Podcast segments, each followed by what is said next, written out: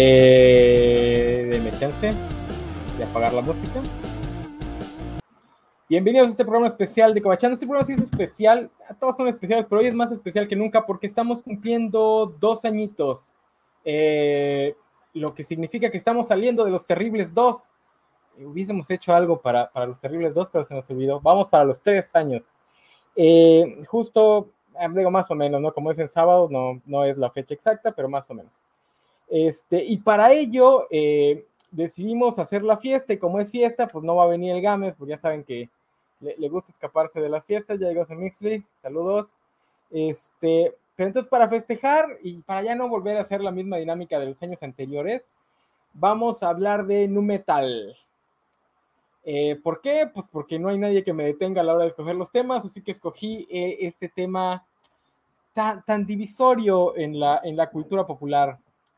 Eh, este, pues vamos, vamos a hablar de eso, así que saquen sus pantalones, este, sus baggy pants, sus pantalones cholos. Yo ya traje mi, gorra que creo que la debería lavar, pero pues empezamos. Quédense con nosotros. Ah, no mi intro. Ah.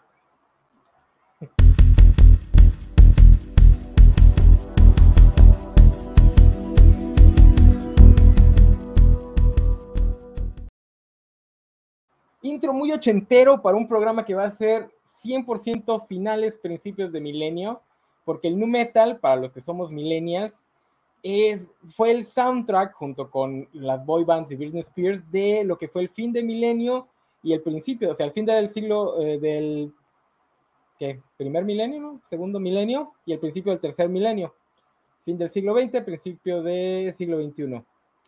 Este, nos dice Vale que ya nos dormamos. No, güey, aquí todavía son las seis. Tú que estás allá. Dice el buen Alex Guerra, la gorra del enano. Saludos a la mesa y veamos qué tan fuerte podemos gritar y qué, tan acampanados podemos tener los pantalones. Yo me puse mis pantalones bombachos, pero creo que ya subí de peso porque no se sienten para nada bombachos. Eh, pero bueno, hablando de la mesa, ¿quién nos va a acompañar esta ocasión? Pues bueno, este, como vamos a hablar de de, cosas de millennials. Trajimos a los millennials, millennials de, la covacha, empezando por Sofía. Sofía, bienvenida. Oli.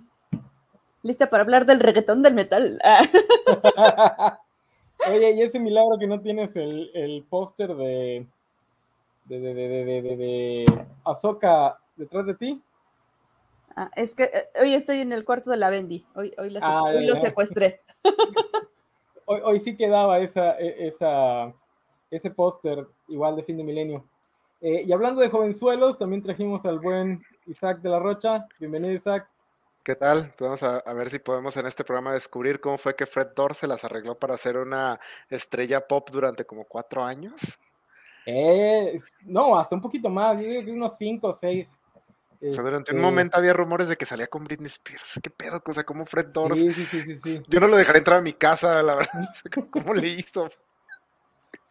cosa rara, cosa rara. El, el nu metal es, es, es como que un flujo cultural, porque tampoco vamos a poder decir que, wow, cuánto, cuántas décadas existió. No, existió una década y es estirarlo muchísimo. Este, justamente durante la semana nos en, nuestro chat privado de, de Cobachando estaban, nos estaban pidiendo que habláramos de las influencias, ¿no? De, este, ¿quién era? ¿Antrax? No, Pantera, no, se me fue el nombre. Este, Antrax. Antrax, sí. Antrax, Antrax, este, y fíjate que es algo curioso porque yo no sé por qué alguien querría este, ponerse el saco de ser influencia del nu metal. De saber de nu metal. sí, sí, sí. Así es como celebramos dos años de Cobachando hablando de Anthrax. Muy cierto, este es, este es, un chiste muy, muy, muy, muy local. Este, pero bueno, vamos a hablar de Nu Metal y vamos a empezar este, haciendo las preguntas. Eh, ¿Ustedes cómo lograrían meter la, plática de feticha de patas a, una discusión sobre Nu Metal?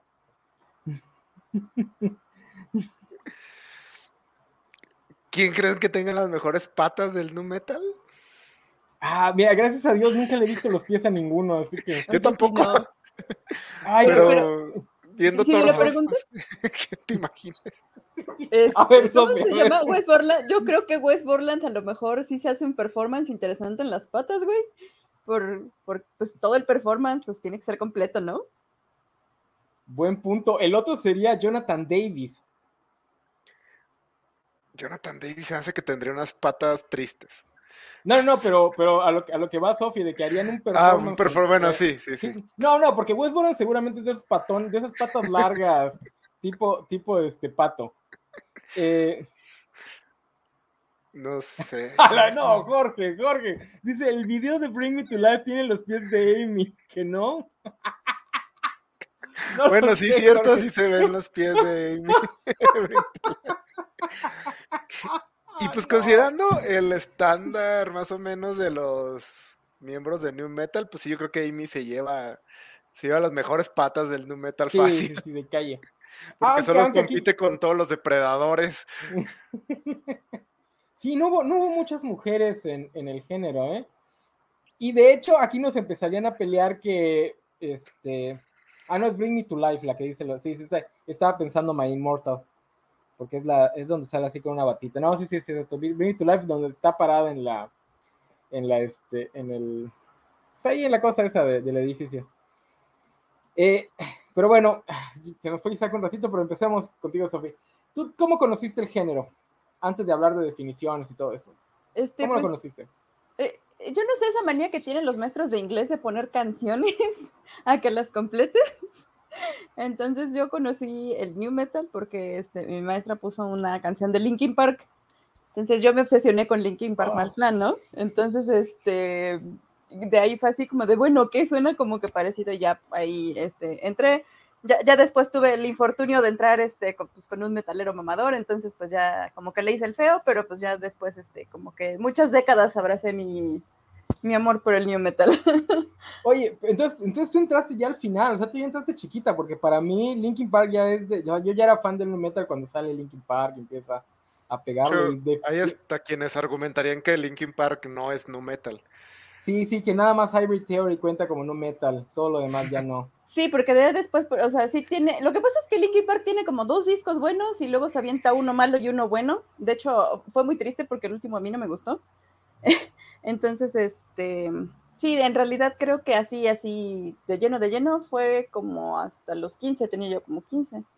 O sea, sí, además, tú eres como tres años más chica que yo, entonces, o sea, yo decía a los 18, ya estaba muriendo el nu metal, de hecho, porque cuando yo tenía 18 es cuando Papa Roach se mueve al pop punk, que es donde casi todas las bandas de nu metal se van a mover al pop punk, que es el revival que hay ahorita con Abril Lavigne, este, el baterista de Blink-182, etcétera.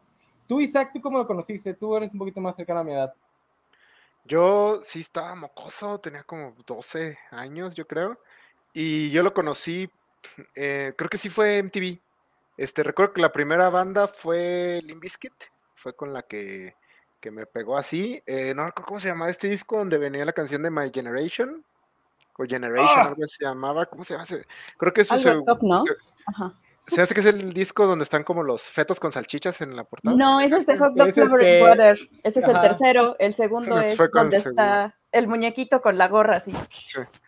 Sí, sí, Es el, tercero es Hot Dog Flavored Water, el segundo es Significant Other. Y híjole, soy el más viejo de la mesa. Me empiezo a arrepentir de haber, de haber escogido ese tema. No, yo igual lo conocí en TV, pero yo lo conocí con Limp Bizkit igual, eh, con la canción de Nuki, cuando estaba... Mm. Pero yo me hice fan de Limp hasta Rearrange. Rearrange fue la que me, me hizo super fan. Y luego, pues mis primos se hicieron fans ahí por su cuenta de Korn y de Slipknot. Ya fue que me empecé a ser fan del, del nu metal.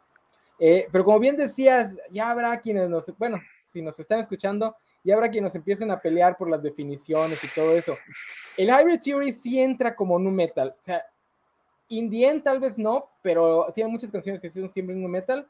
Tiene muchas que me gustan, que nunca, que nunca fueron muy populares, este, como With You, no me acuerdo, las del final del álbum.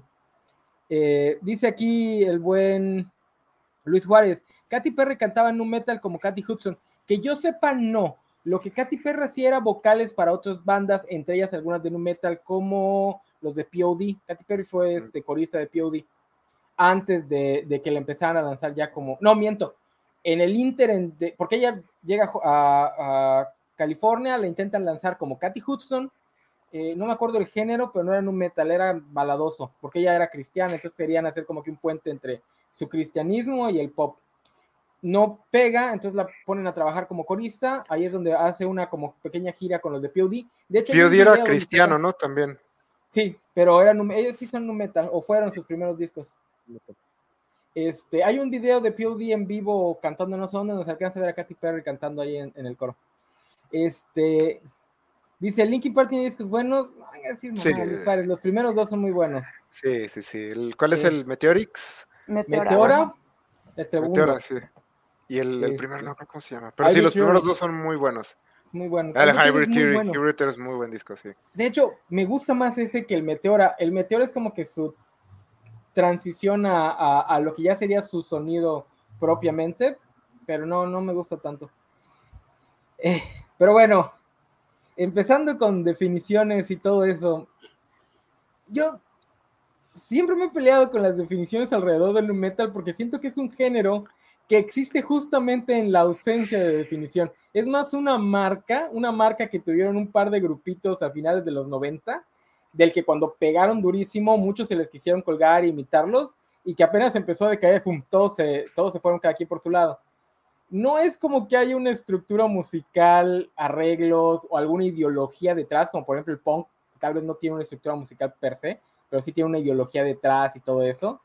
El nu metal era como dice, decía Sofía, el reggaetón del, rock. Yo ni eso, porque el reggaetón tiene personalidad propia. El nu metal tenía como que personalidad en oposición a.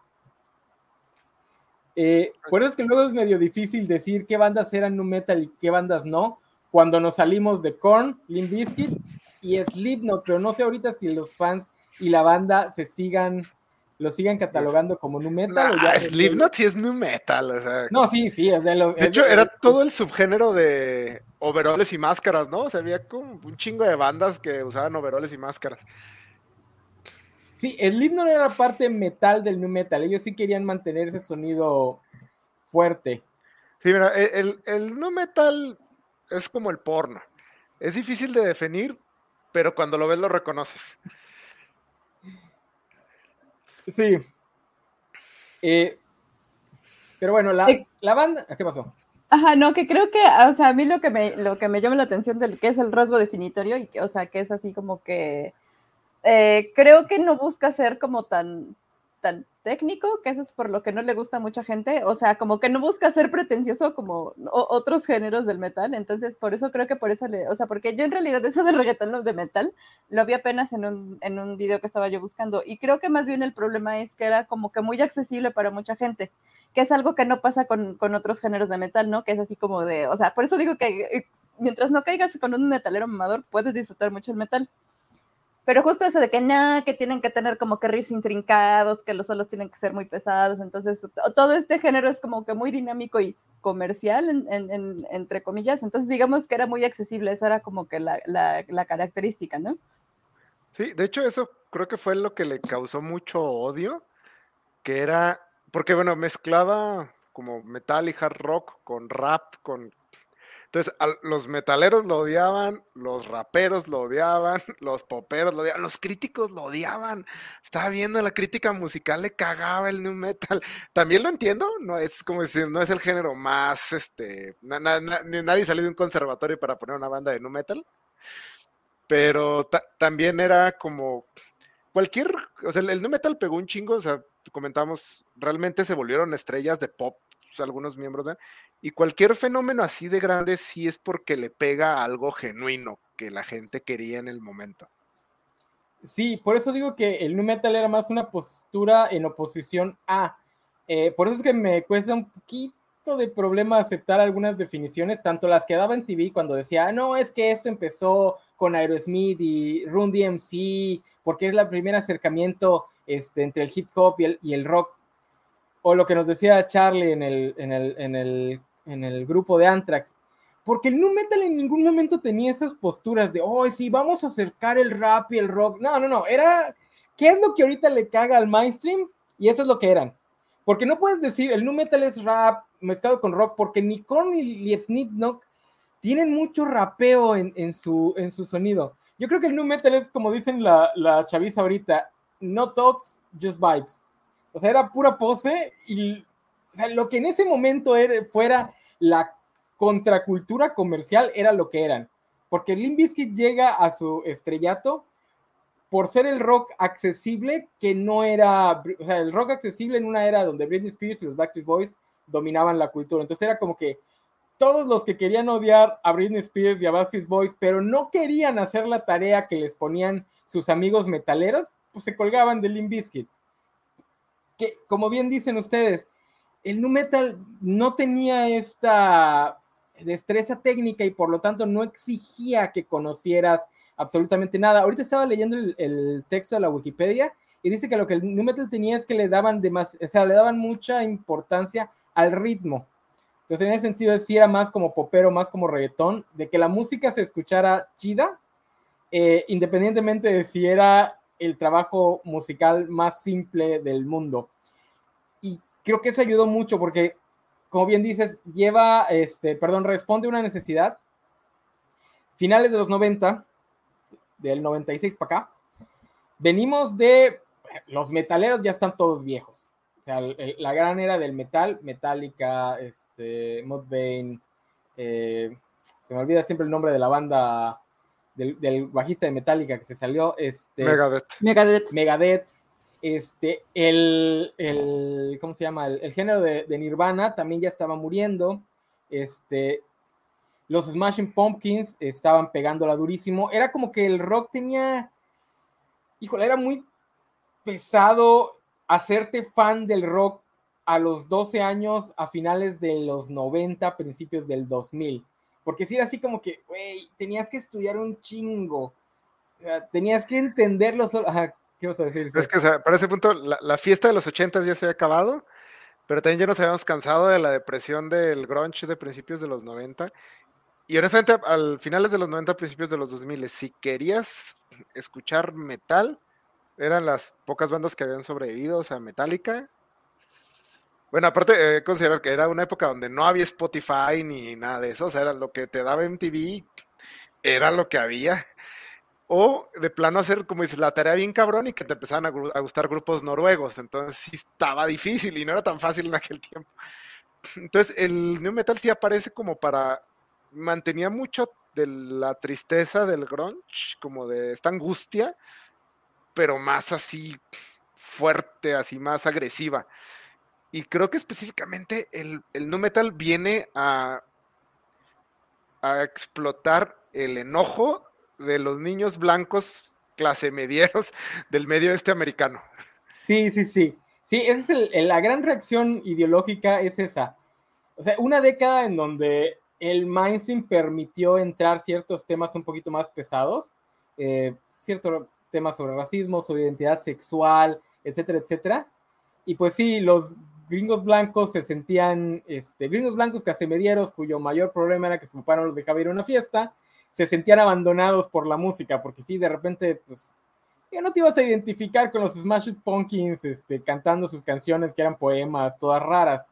Entonces llegan estos chavitos de la mayoría de Florida, además, o sea, más white trash no podías encontrar a menos que buscaras a dos primos casados de Alabama.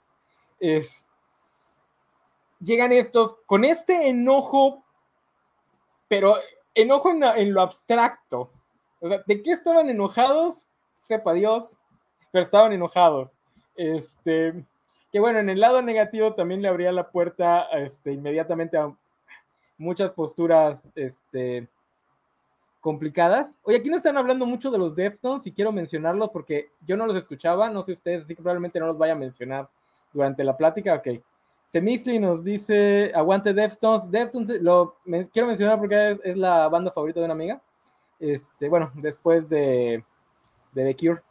Eh, pero yo nunca los escuché, la verdad, nunca me llamaron mucho la atención el, único acercamiento que tuve con Deftones, creo, creo que también eso también tuvo que, ver con mi acercamiento con la música. O sea, como ustedes dicen, es que sí me dio mucha risa porque cuando estaban hablando entre semana y decían, esa gente que se quería ser ruda sin tener que ser ruda, y dije yo, de mí no van a estar hablando. Entonces, este, con el disco de Matrix, el soundtrack de Matrix, que tenía unas rolas muy, muy chidas y dentro de ella estaban los Deftones. Entonces, no me acuerdo cuál es la canción que trae, pero fue como mi único acercamiento con esa, con esa banda, que si era como, es así para que vean, si era como que muy oscuro y gris, así se sentía como que pesada la vibra de esa banda. De Deftones yo nada más ubico un video donde están en una escuela destruyéndola, no me acuerdo cómo se llama, y que su, creo que su vocalista se le decían Chino Moreno. Eh, que era otra cosa que tenía el nu metal, tenía mucha influencia latina, aunque no, nunca la quisieron vender como tal. Este, sí había como que hay mucha influencia latinilla, especialmente chicana dentro, porque por ejemplo el bajista de Korn, si no es el chicano, tiene familia chicana el baterista original, no sé si sigue haciendo, pero el original de Papa Roach era chicano. Este, creo que anduvo con una de las hijas de, Stephen Tyler, de hecho. Eh, ¿Qué otro? ¿Qué otro? Digo, los de Defton también eran, había, había dos o que tres latinos. Eh, ah, los de POD. de El Niño, no sé si alguna vez lo escucharon. Ah, ya, sí, también. En un metal, creo que son argentinos ellos. Sí, sí había como que bastante influencia de la latinidad de, eh, ya sea de Florida o de este, California, porque creo que los de Korn son de San Francisco. Dice, este, Mr. Man, sí, gracias a esto vemos a Isaac fuera del círculo de solo cómics. Ah, pues ya ven, no nada más de cómics vive el, el cobacho. Sí, o sea, este yo estaba intentando a los 13 años ser un ñoño que lee cómics y verme rudo al mismo tiempo. Estaba cabrón. No, pues, o sea, eso sí no lo podemos negar. O sea, el metal era para los que queríamos vernos rudos, pero no, no, no queríamos juntarnos con los metaleros. Porque yo sí tuve muchos, algunos amigos, otros nada más compañeros de escuela, que sí eran súper metaleros y la neta, unos me daban hueva y los otros me daban miedo. No, yo sí tengo que admitir que yo sí di el brinco a metalero mamador. Yo sí. yo, también estuve un retito ahí, Isaac, pero, pero no, recuperé la cordura. Sí, sé que escuchas nu metal y luego ya alguien te presta un disco de Iron Maiden y ya dices, ah, esa basura que ustedes no saben de, de acordes, de solos, de requintos. a la fecha no sé ni madres de nada, la verdad. ¿Qué música? Y, ya luego terminas en el, en el extremo contrario y, ya cuando empiezas a escuchar death metal es así de no, no, no, no, no. Este, ¿cómo se llama? Greencore. Ya cuando llegas al Greencore es así de no, ya llegué. Ya no, sácanme de aquí. No, yo, yo tuve una muy mala experiencia con el metal porque sí, o sea, eran, o sea, los metaleros de mi alrededor eran muy mamadores. Y este, y ya cuando empecé a juntarme con músicos, los músicos eran así de, ah, X, güey, o sea, esas son etiquetas de mercado Tenía amigos metaleros que les gusta, que les gusta mucho este Luis Miguel, que fueron los primeros que me dijeron, no, güey, es que las canciones de Luis Miguel tienen arreglos musicales muy chidos. tengo amigos metaleros que me, que fueron los que pusieron, es que los confundo, no sé si Maluma o el otro güey, uno de los dos porque los confundo, que fueron los primeros que me dijeron, no, ese, güey sí se ve que tiene música chida. No me acuerdo ahorita cuál de los dos. Este, Maluma. Eh, sobre todo en la adolescencia, la música no es solo un hobby, es tu identidad. Sí, sí, sí. En la secundaria, pues todavía no tienes una identidad propia, así que pues esperas a ver quién te la vende. No, pero a mí, a mí, me, a mí me salvó este Audioslave de, de irme por el lado metalero mamador. Eh, Dice, Korn, yo puro Strativarius, así el amigo metalero mamador del que te estoy hablando. y yo también, Stratovarius fue de las bandas con las que me hice metalero mamador también. Y, me gustó un chico Stratovarius. Y nos, y nos ponían los solos de guitarra así que tardaban 15 días, güey. Solos de guitarra que si no sabes tocar la guitarra no entiendes por qué son chidos.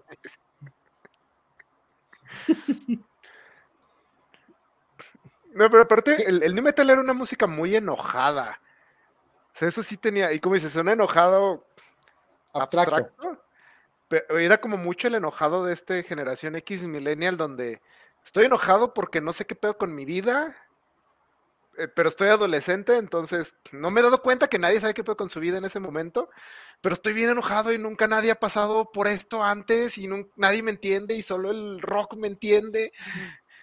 Mira, yo, yo no les voy a mentir, a mí este Break Stop me sigue gustando mucho, pero es una canción extremadamente estúpida e infantil.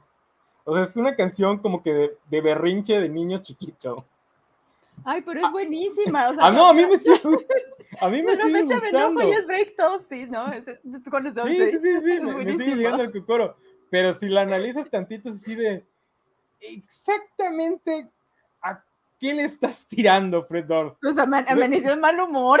Ajá, sí, ajá, es, es, mal humor, es enojado de que ese día fue al súper y alguien se le metió en la cola.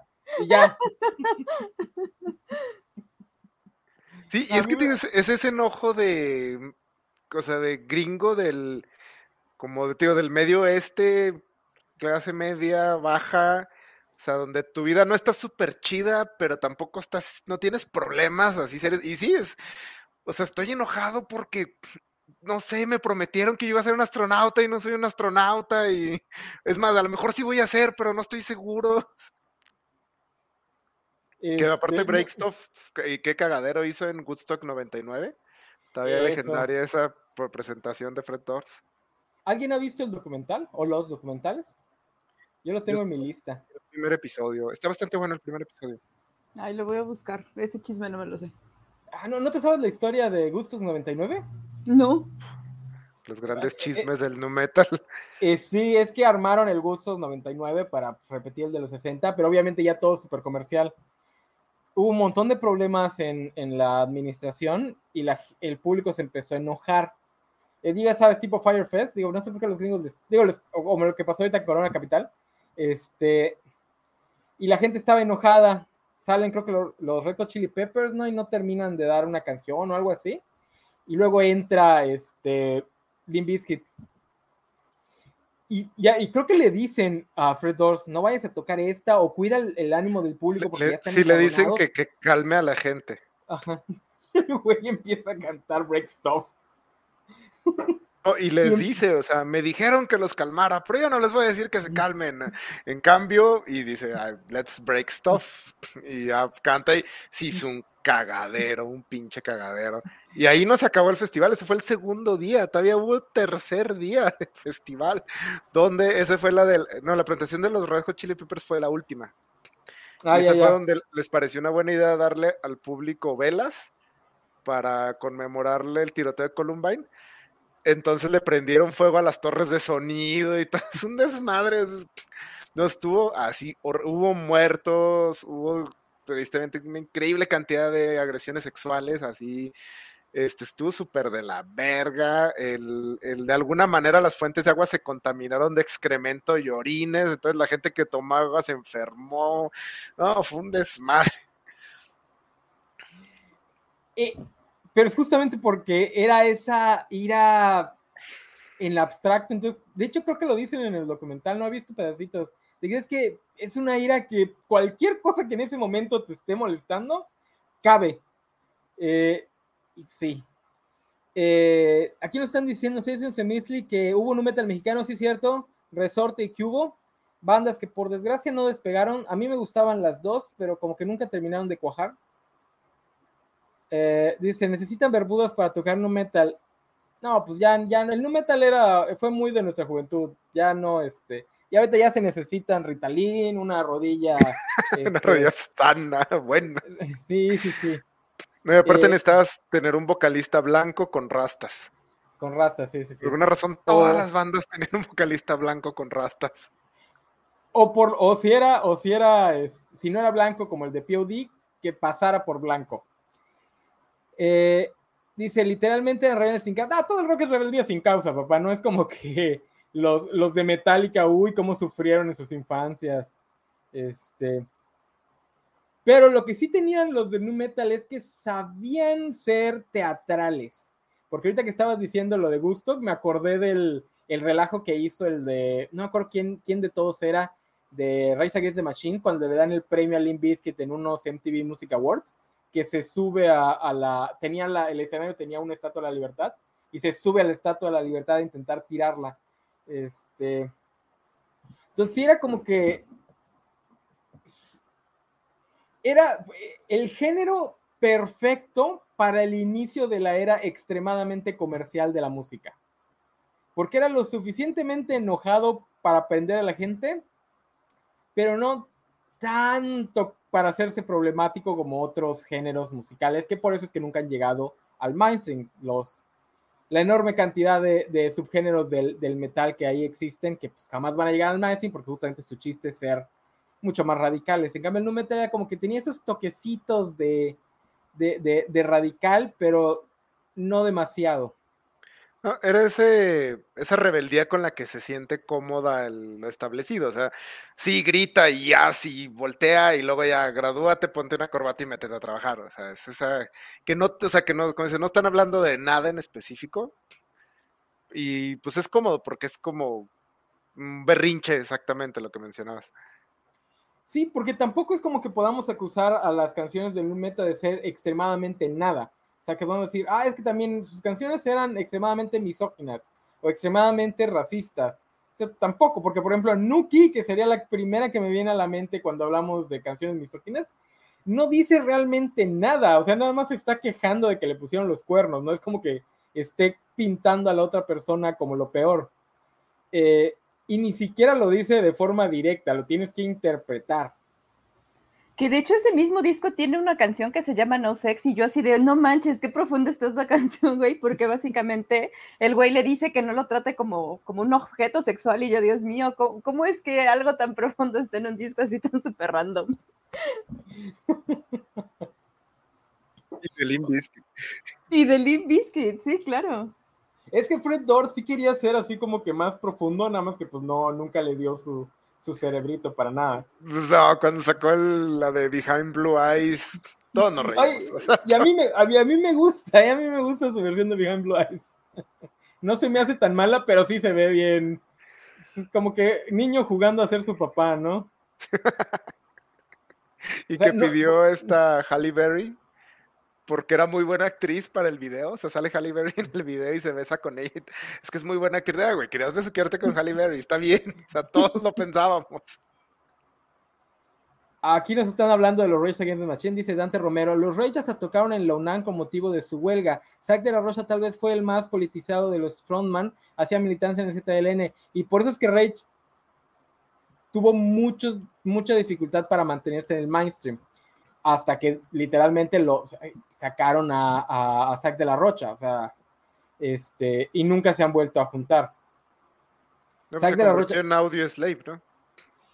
Se separan un par de años después, firman con Audio Slave, terminan, no tenían peleados, pero la relación no fue muy este, cómoda para, ni para Chris Cornell ni para ellos, y después agarran a otro vocalista que ahorita sí hablan mucho de Palestina y la fregada, pero digo, con todo respeto a Tom Morello, que yo sé que tiene su, este, su titulito ahí de, ciencias sociales, no le llega a los talones de, de de la Rocha con respecto a su, pues a su forma agresiva de, de hablar de temas incómodos.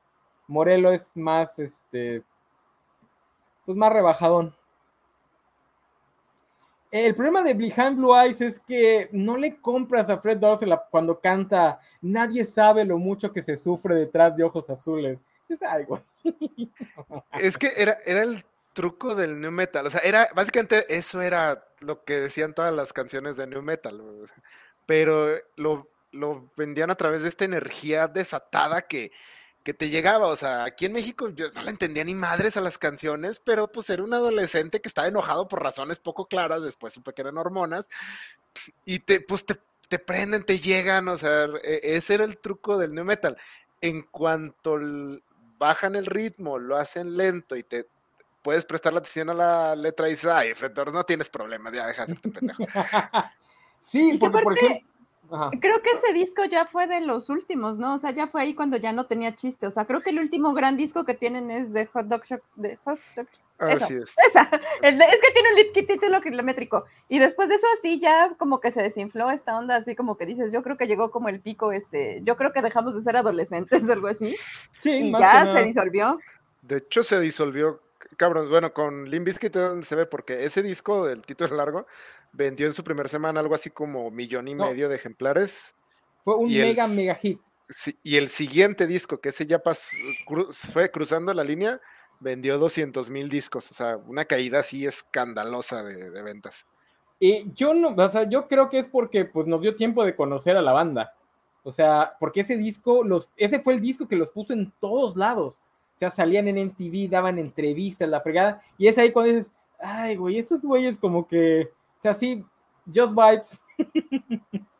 Porque, por ejemplo, te estoy recordando una canción que me gusta mucho, igual la de, la que de hecho ya la mencionaste, este, My Generation, eh, que en este momento no puedo recordar qué dice la canción. O sea, no me acuerdo de qué trata, entre comillas. Nada más recuerdo que me gusta mucho cuando lo escucho. Que además tiene un solo de, yo no sé cómo se le llama, un, solo de tornamesa de DJ Little que está muy chingón. De que es muy estúpido y que seguramente le reventó el hígado de coraje a todos los críticos musicales porque es la cosa más estúpida que puedes hacer. Que la frase un solo de tornamesa. Pero está muy chido cuando, cuando se detiene la música y empieza que además para el siguiente disco ya no tenían a Wes Borland y eh, DJ Little sí participó en el disco, pero creo que ya se estaba saliendo. Fue así nada más como que por contractual. Y ya no es que son los siguientes discos que van a tener. Ya después van a volver, pero ya a nadie le interesa lo que hicieron después. no, eh, sabía que habían vuelto. Sí, uh, tienen como 6, 7 años. Dice, el nu metal desaparece del mansion cuando el, pop, el popcom y el emo de los 2000 agarran auge. No, de hecho, muchas bandas se quitan el mote de nu metal para ponerse el de, el de pop punk, es lo que va a hacer Papa Roach, que a mí me gusta mucho este, ese disco, de hecho me gusta mucho el Getting Away with Murder, es para mí su mejor disco, pero sí, hasta en su momento dije, güey, esos güeyes se quieren lavar la cara de que ya no quieren que los, los pongan junto a Limp Bizkit y a Korn, que Korn también ya estaba chafeando para esa época. Que Korn básicamente con ellos nació y murió el nu metal, porque sí, sí, fue la primer banda así de de new metal, así que pegó, ¿no? O sea, yo es la primera que recuerdo. Y según yo, sí, como su primer disco sale en el 94 y el disco con el que pegan así un chingo es como el 96, 97. 98. El issue es el del 98. Entonces, sí, Korn era como la banda de nu metal y ellos sí eran demasiado nu metal para lavarse la cara. O sea, ellos Se, se, hundieron con el barco, ellos sí. Porque todavía recuerdo algunos de sus últimos sencillos que sacaron este, que todavía llegaron a tener videos en MTV y todo, pero ya la reacción fue muy tibia. No, Korn también sigue activo, no ha dejado de, sacar discos, nada más que ya nadie le interesa. No, Korn es el papá del nu metal, ellos lo inician, ya es así, todo el mundo te dice que ellos son la primera banda nu metal. Hay un canal de YouTube que a mí me gusta mucho que se llama algo así como el MVP del rock o algo así, el MDB, no, como el título que te dan en la carrera este, del rock. En su capítulo dedicado al nu metal, literalmente dice, el nu metal nace en un concierto en específico cuando Korn sale al escenario después de no sé qué banda, que es ahí donde la chaviza pues, descubre esta, este sonido y lo empiezan a adorar, porque él dice, eso es lo que después le abre la puerta a esos mismos escenarios, a Slipknot, este, ya luego a Kiss Rock, etc. Bueno, Limp que siempre se supo que fueran, eran sus como, como sus alumnos, este, pero sí, Korn, es, el, papá del, del nu metal. Eh, que es medio raro porque realmente el sonido que va a popularizarse más es el de Limp que no suena tanto a Korn. Korn sí era bastante pesado. Korn sí tocaba temas un poquito más oscurones, el, por ejemplo, el eh, Falling Away From Me, que es, habla de violencia intrafamiliar, este, y el Issues en general y ellos sí les va a afectar justamente cuando deja de ser popular con la chaviza, como bien dices, ellos no se van a poder lavar la cara y tratar de pintarse como un género más este, buena ondita o, algo así, porque todos los demás sí lo hicieron. Linkin Park ya parece entonces ya estaba en, otro, en otro estilo. Sí, de hecho, este fue como el puente para Linkin Park para, para brincar al, no sé cómo se llame lo nuevo que salió sí, ya más melódico, este, ya con menos peso, porque ellos también tenían un DJ eh, que siguió trabajando con ellos, pero ya más como, pues como su chamba, ¿no? Que es ingeniero de audio, este, productor, etcétera, y menos como parte integral del, show en vivo. Eh, digo, ya mencioné Papa Roach, los de también apenas se pueden quitar el, el mote en un metal, se lo quitan sin pensárselo dos veces. Que de hecho a mí me llama mucho la atención este Evanescence porque yo tengo amigos que son así como fresas, fresas, o sea, que nunca cayeron en esta onda de, ser metalero mamador como yo, y todavía se acuerdan de ese disco de Evanescence. O sea, es que siento que Evanescence sí fue como que una cosa aparte porque ahí sí pegó cañón. O sea, yo me acuerdo que lo escuchabas en la radio, este, y todo el mundo cantaba. Y si pones Bring Me to Life, todo el mundo se la sabe. Entonces, creo que ese fue como que, eh, ese como que abrió otro, otro puente que es como un, género que a mí me gusta mucho, que es el, el metal melódico. y, y ahí sí creo que este eh, también me acuerdo que hubo mucho mucho show con esta banda porque si no me recuerdo Amy ¿cómo se llama? Amy ¿qué? Amy Lee. Amy Lee se queda con el nombre de Evanescence y toda la banda se sale menos ella y se forman este forman otra banda que se llama We Are the Fallen y que se consiguen una vocalista que suena igualita a Amy Lee. Entonces, creo que ahí sí fueron como que dos ondas totalmente distintas, porque mientras estos güeyes se fueron como que a la onda del, pop punk y, otras cosas, como que Evanescence abre otra, otra pequeña línea que es como esto del, metal melódico. Y también siento que, o sea, aunque sí el resto del, del new metal fue bastante comercial, creo que Evanescence sí como que llegó como que al común denominador de la gente y que no necesariamente tenía como que estos problemas de ira porque son como que canciones más tristes, como de estoy emo, creo que voy a llorar y nos sentimos todos mal, pero como con, con tantito, este, esto de que es la el vocalista femenina y el vocalista masculino, ¿no? Entonces, creo que aunque sí, se supone que sí está dentro del género, yo sí lo pondría como que aparte porque creo que eso sí ya fue como que una onda más comercial.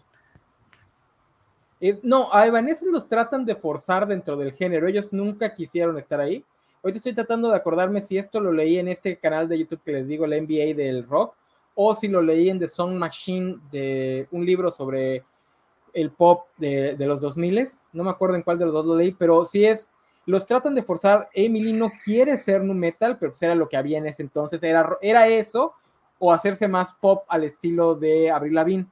Y ella, pues se ve, ella y los demás se ve que traían más la, la escuela de, de, de, de Ethereum, de Sí, del metal noruego, principalmente Nightwish, eh, Nightwish. Épica, no me acuerdo ya existía, pero bueno, ese tipo de bandas. Sí, yo, yo nomás lo ubico porque una amiga es muy fan de, de, todos esos grupos y ahí más o menos los ubico, pero yo a mí jamás me gustaron. Este, entonces este grupo, eso era lo que siempre quiso. Después ahí había pleitos internos porque el estilo artístico de Emily y el de los demás era como que muy dispar, eh, porque también como que los juntaron a la fuerza. Eh, pero sí, su paso por un metal fue forzado. Eh, pero yo también diría que Evanescence le abre la puerta a los emos, o sea, al, estilo emo, porque son los que demuestran que sí tiene un mercado para venderse. Sí, porque Bring Me to Life. Y yo estás diciendo que los emos contra los ponquetos de. E, esa batalla época fue culpa de Evanescence, ¿no? Exacto. Este, sí, porque antes de eso, pues, ¿quién iba a dar dos pesos por esta música este, por esta versión eh, popera de, estos rocks, rockeros más teatrales, ¿no? Era cosa, todos lo conocían, pero así como que, ay, el niño rarito del, salón. Y no, no, no, no, hay un mercado ahí para, y ya llega Gerald Way, este, tratando de dejar de ser ñoño, este, porque le asustó mucho el 11 de septiembre, que no pudo, terminó en el mismo lugar, así que no lo intenten, jóvenes. Una vez que agarraron un cómic de superhéroes, ya sellaron su destino. Este, ni, ni ser una estrella del rock te va a quitar lo ñoño, entonces, ni lo intenten. Eh, Evanescence hizo el soundtrack como a tres películas, recuerdo varias películas, según yo, Punisher, el soundtrack de Punisher es de mm. Evanescence, bueno, o sea, la el, Daredevil. El, Daredevil. el de Daredevil, pero La, de Broken, que era el soundtrack de la de Punisher, este, la que salió a principios de los 2000, la canta Emily, pero no me acuerdo si es con Evanescence o es ella invitada en otra banda. Ah, ok, sí.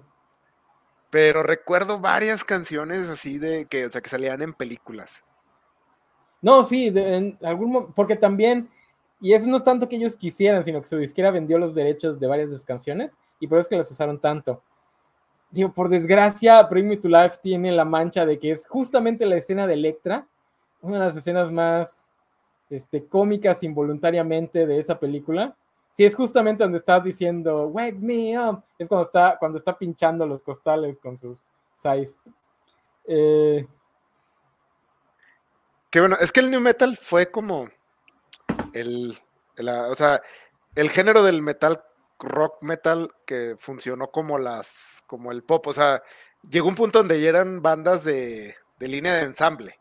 Sea, a lo mejor no las armaban ellos, pero se estaba pegando. Entonces, cualquier bandita que sonara como new metal, órale, órale. Sí, y ahí es cuando entramos a las que ya nadie, de las que nadie se quiere acordar y queremos fingir que nunca escuchamos su música, como, ¿cómo se llamaban los de Butterfly? Eh, Crazy ah, Town. Y Crazy Town, y que a mí como me, tú, yo siempre creí que ese güey era una persona de color, y el otro día que vi que era un blanco, me quedé así como, oh my gosh. Era un gringo, blanco, en paz descanse, era un gringo blanco. ¿Cómo es esa canción? Me encanta, pero jamás creí que era New Metal hasta que eh, justo le pasé a Isaac la, la playlist que estaba yo escuchando de Spotify y dije yo, por Dios, eso era New Metal. No, es, esa canción en específico no, es como, esa canción de hecho es un fluke en su álbum. Ninguno te suena igual. Eh, pero los otros, por lo menos dos sencillos, no sé si tuvo cuatro como todos. Yo nada más conozco Butterfly, este, Revolving Door y Darkseid. Revolving Door y Darkseid son New Metal al 100%. Eh, de hecho, eh, Rolling Down a mí me gusta mucho. Que también era como que. Otra cosa que tenía el Nu Metal es que, como, como bien dices, como era muy prefabricado, también servía como que de nodo para muchas otras cosas. Porque si ponemos, empezamos a comparar las bandas una junto a otra, tenían estilos como que muy distintos para meterlos a todos dentro del mismo. Porque cuando tú dices, este, no sé, glam metal y ves a las bandas, pues, estos cabrones con, con este, sus pelazos ahí, este, pintados. No hay, en cambio, tú dices, Crazy Town y Limp Bizkit, eh, por lo menos visualmente, eran estilos completamente distintos. Crazy Town estaba, era como que la versión guapa de los Insane Clown Pose, que también llegaron a entrar dentro del Nu Metal. En algún momento los trataron de forzar a los que están, a los que están viendo la nueva temporada de Inside Job. Insane Clown Pose son uno de las, este, una de las agrupaciones que controlan secreto al mundo. Eh, son, a los que no los conozcan, son unos, unos güeyes que se disfrazan de payasos y son el, género, su, música es la cosa más... sé que no aplica el término para los gringos, pero si pudiésemos llamar a, un gringo naco, ese es Insane Club Jose. Y Crazy Town era como que la versión guapa de eso, porque Crazy Town tenía un look y sus videos eran, hey, te vas a casar con tu prima, ¿verdad? Y además estaban llenos de, estaban llenos de modelos semidesnudas, y bueno, el güey tenía un cuerpo, eh, uno de los dos vocalistas, porque también, no me acuerdo dónde lo vi, pero dice, la tragedia de, de Crazy Town es que fue un año, el año en el que debutaron, es un año en el que debuta una banda con dos vocalistas, por desgracia la que tenía talento no eran ellos porque debutan junto con Linkin Park. Entonces, el gimmick de tener dos vocalistas lo tiene la otra banda que tiene mucho más talento, o sea, que sí tenía talento de verdad. Este, de lo contrario, tal vez hubiesen brillado un poquito más. A mí sí me gustan esas tres canciones. Cuatro si contamos Drowning de su segundo disco, que creo que ni las mamás de los, de los integrantes pelaron. Eh, dice, Insane Clown Poseso Naco, llevan aquí encobachando, sacamos el clip cuando termine el programa. Eh, no creo que sea un hot take. O sea, Insane Clown Pose o sea, cuando quieres decir algo peor que un gringo blanco de del Bayou, dices Insane Clown Pose, y todo el mundo sabe exactamente a qué tipo de trash te estás refiriendo. O sea, si quieres subir más de un Florida Man, es Insane Clown Pose, y ellos mismos, o sea, ellos abrazan en su totalidad esta pose que tienen de, ser la cosa más naca que Estados Unidos ha producido, pero hasta donde sé, por lo menos uno de ellos es muy buena gente, tiene una hija que además de ser furry es, no me acuerdo si es no binarias o si es trans, no, no digo porque es furry, sale en su traje de, lobo, entonces no, no sé los detalles, pero la apoya mucho. Entonces, Insane Club se ha apoyado mucho a estos movimientos, justamente en las zonas de Estados Unidos donde está peor la cosa. Entonces, bien por ellos. Y además, los Yugalos son todo un movimiento, es una cosa rarísima. Pero también llegaron a entrar como parte del nu metal. Tienen ahí una canción rarísima donde están bailando sobre un pastel todos de blanco. Eh, es que era como todo, como todo este mm, rock metal, eh, ¿cómo le llaman? Blue collar de cuello azul de allá, o sea, porque no era urbano, o sea, no, no, de hecho el, rap era lo urbano allá en Estados Unidos. Tampoco traía este no era de California, así del, del, del glamour del la metal ochentero. Entonces, Ni de los barrios bajos. Sí, exactamente. No era de Muy de, de, como de, exactamente de Virginia, de esas zonas de, de como que te, o sea, no, te imaginas todo, por eso todo el new metal ocurría como en fiestas en casas de los suburbios, pero suburbios culerones. Entonces sí, era un género, se convirtió como en un botadero para bandas, sea, todo lo que sonara más o menos así y trajera más o menos esta vibra, lo vamos a poner en, en este, en esta caja y luego MTV lo va a pasar.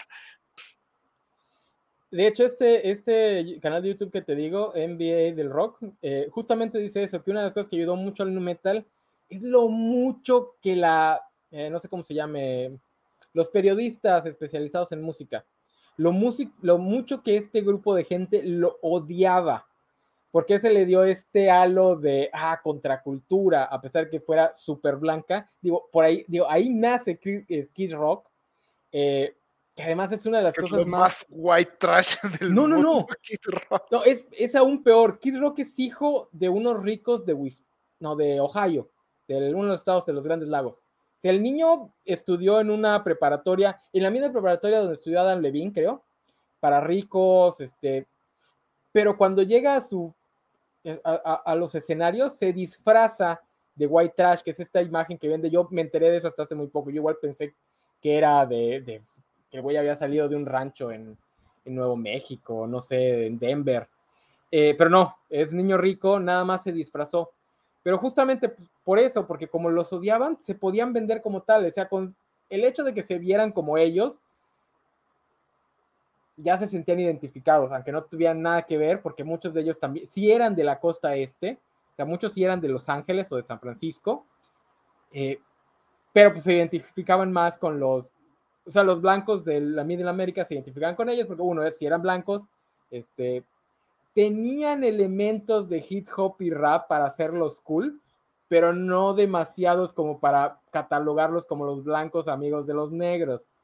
Por eso es que el único gran rapero que sí se les va a pegar es Eminem, pues, el, rapero blanco. Eh, sí, aquí está Alejandro Guerra. My name is Kid. Estas dos canciones están padres. Eh, igual tiene una que se llama Sweet Home Alabama. No, perdón, una como que versión de Sweet Home Alabama que igual está bonita. Eh, pero sí, o sea, los adoran, los... Todavía al día de hoy, las pocas bandas que siguen en el género o las bandas que por alguna razón nuevas que quisieron meterse al género, su público es justamente ese, son pues chavos de esta zona que se fueron a la guerra, regresaron, no tienen trabajo y pues, ahí les gusta.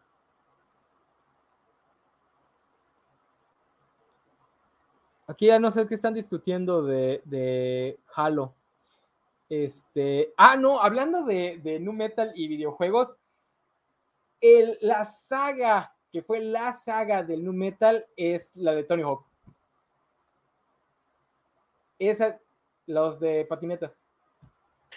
Sí, sí, más, yo lo recuerdo más como ponquetosos esos soundtracks. No, sí, sí le tiraban al Nu Metal. ¿Qué no? O sea, realmente los soundtracks de los Tony Hawk sí fueron mucho el soundtrack de nuestra adolescencia. Sí, sí, sí. Le tiraron a la, al, ala más ponqueta y más metal del nu metal, pero sí, mucho nu metal. Eh, pero hablando de otra banda de esas que ya no se quiere acordar nadie, ¿alguien se acuerda de Animal Farm? Alien Ant Farm.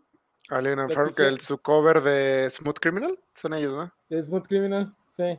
Que de hecho creo que también los conozco, pero por el soundtrack de Spider-Man, si no me recuerdo, salieron, no me acuerdo si en la del 1 o en la del 2. Ay, no me acuerdo de eso. Tampoco recuerdo qué canción, que hayan sacado una canción para, para esas. Pues el cover de Smooth Criminal era buenísimo. Eso sí, a mí sí me gustaba un chingo ese cover. De hecho, el nu metal tenía como esto de, de sacar covers raros. O sea, ah. porque recuerdo que algún, no, de New Metal sacó Big Hand Blue Eyes, pero realmente en New Metal. Ah, no. No, no. me acuerdo quién, pero sí, sí recuerdo eso. Y Smooth Criminal también fue una elección curiosa. Ya, ya la encontré. Se llama Bug Bites, la que está en el soundtrack, y sí es de Spider-Man 2. Ah, ya, sí es de las que, o sea, digo, es una banda que nunca tuvo, nunca pegó mucho, y esa canción ni siquiera es de las que se le, por las que se le conozca. Y eso que estuvo en la, una, en la película más taquillera de esa saga. No, su segundo sencillo, la de Into the Movies, Into the Movies, algo así. Sí, sí, sí. Tristísimo. Hasta el video se lo veía así y decía, ah, cabrón, qué pedo, güey. Ustedes tocaban chido, ¿qué les pasó? Es que esas son de esas bandas que, como bien dices, las agarran, que, tal vez no las prefabrican en el sentido de que las bandas ya existían, pero sí las agarran y les dan su makeover y dicen, no, pues tú vas a hacer no metal y pues ahí ve cómo le haces. Y realmente su sonido era otro. En el caso de Alien Farm, el sonido era el de esa segunda canción. Y el problema es que era un sonido muy mal. Entonces, yo no sé si ustedes conocen una banda que se llama Stain. Sí. Ah, bueno, pues a mí, a mí lo que me encanta, y creo que tiene que ver mucho con eso de que dijeron que de repente como que se lavaron la, la cara.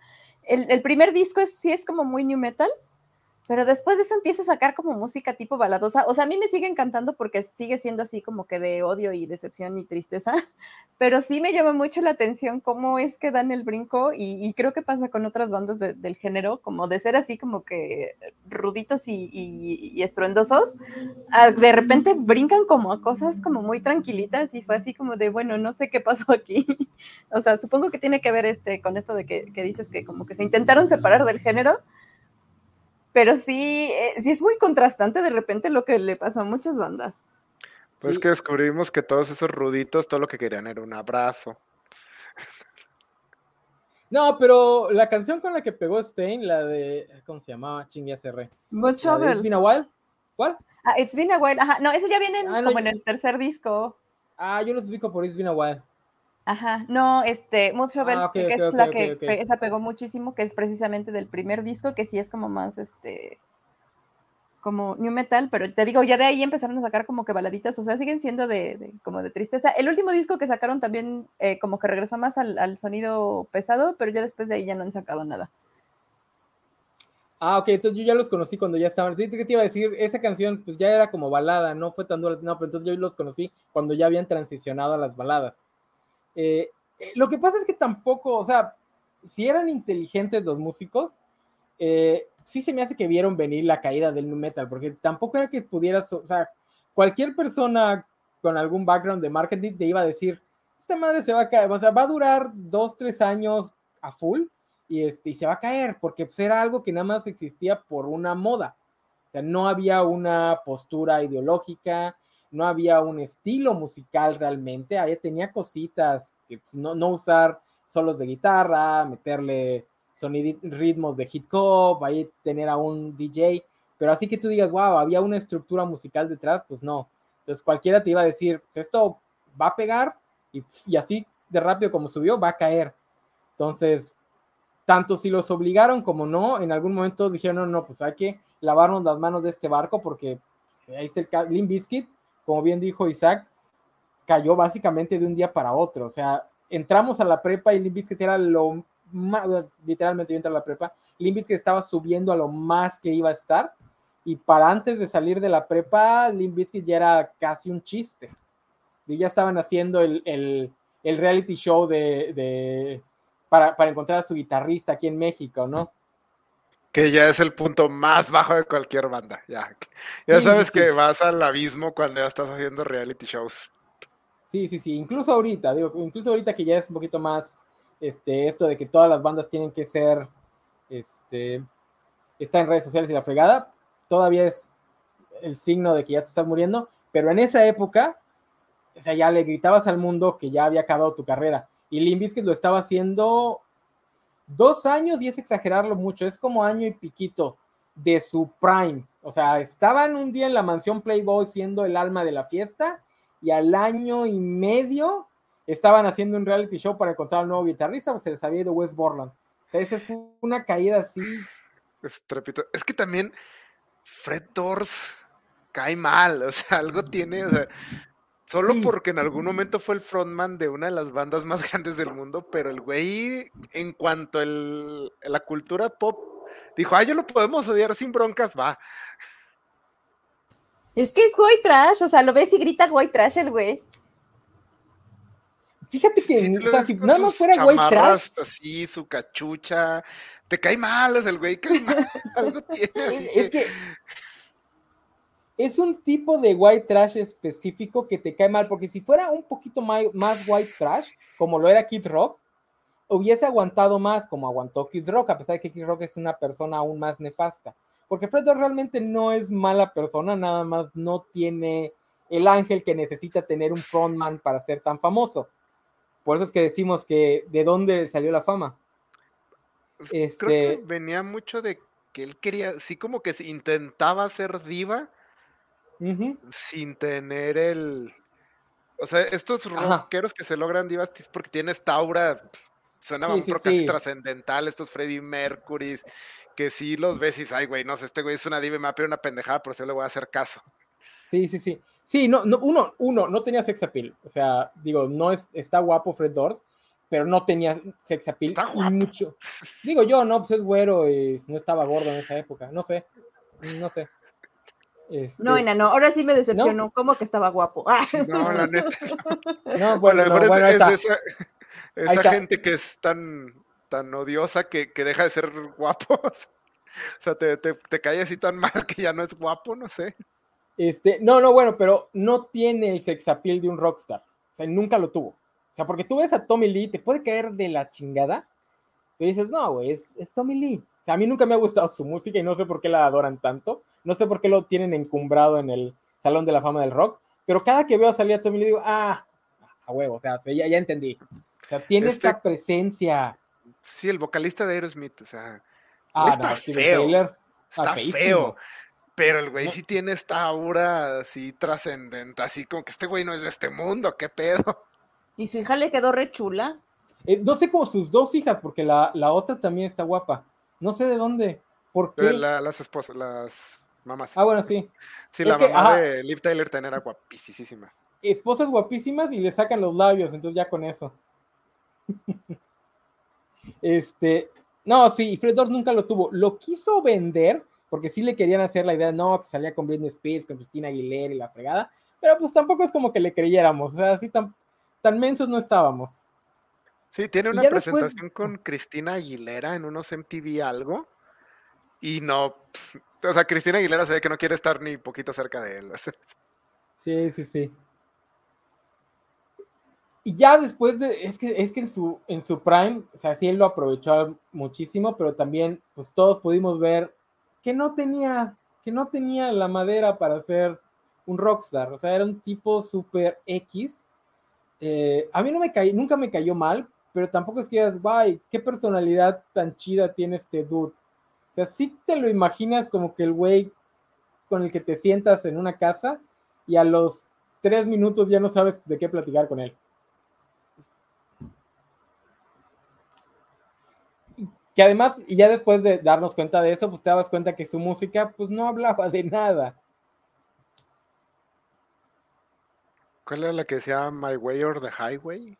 Ah, la, el penúltimo, el penúltimo este, single de A Hot Dog Flavored Water. Sí, sí, de ese nivel de Este- letras manejaba. De hecho, así se llama, My Way. sí.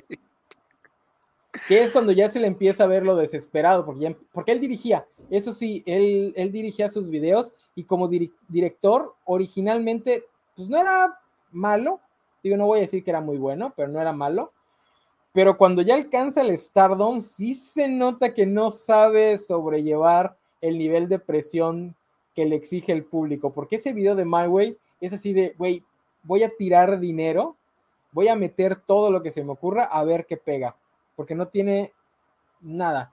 Es, es ahí donde sale, no me acuerdo qué actor. Ay, el de Zulander, ¿no? ¿Cómo? En ese ¿Ben video de My? Way. Sí, No. no, no, no, no. Sí Ben Ben Stiller, Stiller ¿no? sale en Rolling. Ah, Ben, ah, sí, ya. Ben Stiller es el de ok. Zoolander. Ajá, sí, sí, Sí, sí. sí. sale en Rolling. Sale Ah, junto sí, con cierto, el otro de sí. Zulander, que llegan y le tiran. O sea, es que no era malo haciendo videos. O sea, cuando entendía la vibra de sus canciones y lo que tenía que vender, lo hacía bien. Cuando empezó a intentar hacer cosas más complejas es cuando se desbarató por completo. Eh, y, y del Eat You Alive, que fue el primer sencillo del, del, del primer disco que empezó a chafear, ni hablemos. Ese, me dio pena. Ah, que no me acuerdo del video, pero la rola no estaba chida. No, y aparte el video estaba. que también estaban intentando lavarse la cara del nu metal, porque Ijo Alive hace un montón de growls, un montón de gritos tratando de hacerse pasar por más metalero. Ese es lo mismo que con, no, güey, tú eres demasiado nu metal para escaparte del nu metal. El video es él raptando una chava y amarrándola en una silla, que es literalmente lo que hacen todas las bandas este, de rock cuando tienen dinero para hacer un video, antes de que sean famosas. Entonces, ver a una banda que ya había pasado por el nivel de fama de Fred Doors hacer eso, es así de que, ay, güey, penita ajena. Está buena esta pregunta de Alejandro Guerra. Pregunta seria: ¿a quién llevarían a comer? ¿A Fred Doors o a Tobey Maguire? A Fred Doors, porque pues si bien estaría incómoda la, la cena, estoy seguro que no me metería en problemas con nadie. En cambio, Tobey Maguire depende de cómo lo agarres. Sí, ¿qué tal y te da un guamazo en la cara? Yo también estoy con Fred Doors. Sí, sí, también, o sea, Fred Doors va, a ser aburrido, pero no me va a ofender a mí o a, o a un mesero, o un pedo así, o si alguien nos toma una foto no se va a hacer un desmadre. Sí, porque repito, no es como que Fred Doors sea una de esas celebridades problemáticas, creo que es una de las literalmente un pan blanco, o sea, ni fu ni fa, pero no tiene persona, o sea, tiene esa personalidad pública que te cae gorda, a pesar de que no sea una mala persona. Digo, porque la historia del rock está llena de gente horrible, pero pues gente horrible que tiene una personalidad magnética, que es lo que no tenía Dors. Ah, Oye, no, que yo, yo andaba preguntando si sí, es lo que iba. Sí, entra como tal. Este, un saludo al Frost. Este capítulo está dedicado para ti, mi buen. Este, que sé que odias todos, que es de los que llega a decir, eso no es metal, he escuchado pedos más heavy. Este, que también odiaba System of a Down. no sé exactamente por qué. System of a Down sí creo que es no metal, pero sí creo que traían un nivel un poquito más arriba de. o sea, al menos en calidad, porque, porque sí sobrevivieron todavía la muerte del new metal duraron mucho tiempo más. La de esta, la canción esta de Biop, salió como 5 o 6 años después de que se muera el género. Sí, va, este, todavía, Bayo, y, y Bayo es del disco, inter, o sea, no es disco, es como que un pequeño disquito de singles, intermedio entre su hitazo y el que y los dos y el disco doble que viene después. Ah, no, miento, miento, Bayo es el, el, el, primer single de este disco doble. Este, sí, es ya del 2000, 2005, 2004, 2005, cuando el metal ya estaba bien muerto y todavía la pega. El problema de System of a Down es que se pelearon los, los integrantes y por eso es que nunca terminó de despegar, porque realmente ellos no murieron como tal. No, a mí me gustaba un chingo System of a Down. Son buenos, son buenos. Son... Toxic City está muy buen disco, la verdad sí, sí está perro. su primera canción es Chop Suey, su primera canción. Su, primer, no, su primera canción, o sea, es que tiene un disco anterior. Y este, su primera canción propiamente fue la de Sugar. No, yo sí los conocí con Chop Suey. No, e, ese disco también está padre, es muchísimo más heavy. Este, en Toxicity sí se ve que se metieron a tratar de sonar un poquito más heavy metal, porque como ellos sí eran inteligentes, se ve que ellos sí supieron hacer el juego de, ok, vamos a rebajar nuestro sonido y nuestra ideología lo suficiente para vender sin comprometer su estilo, que eso fue lo que los ayudó, porque su estilo es su estilo en todos los discos, aunque algunos suenen muy diferentes a otros. Eh, su hit, su mega hit es el de... ¡Oh! Se fue el nombre de la canción.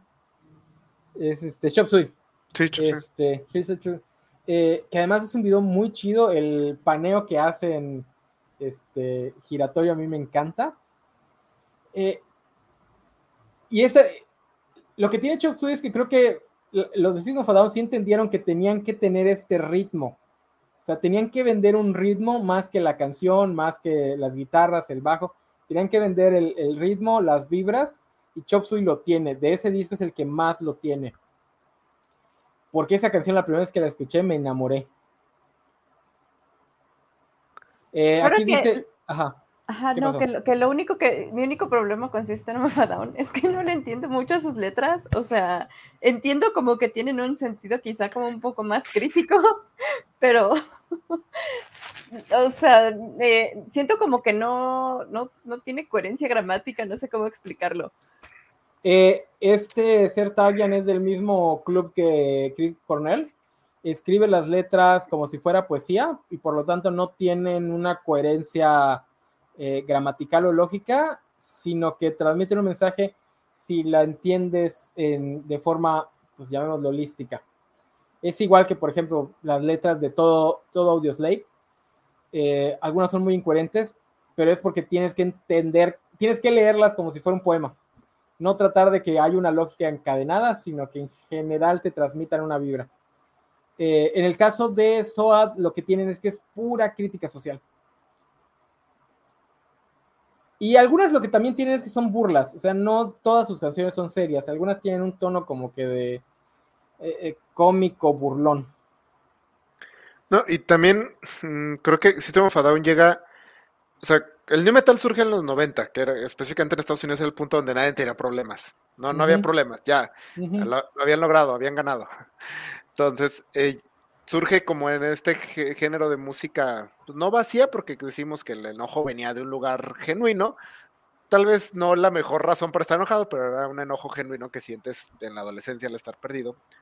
Pasa el 11 de septiembre y todo cambia en Estados Unidos, se dan cuenta que todavía hay problemas en el mundo y System of a llega justo después con crítica social cuando Estados Unidos justamente estaba re, reviviendo la crítica social. O sea, en los 90 no había crítica, la mayor crítica social era, ay, Bill Clinton tuvo un amorío, o sea.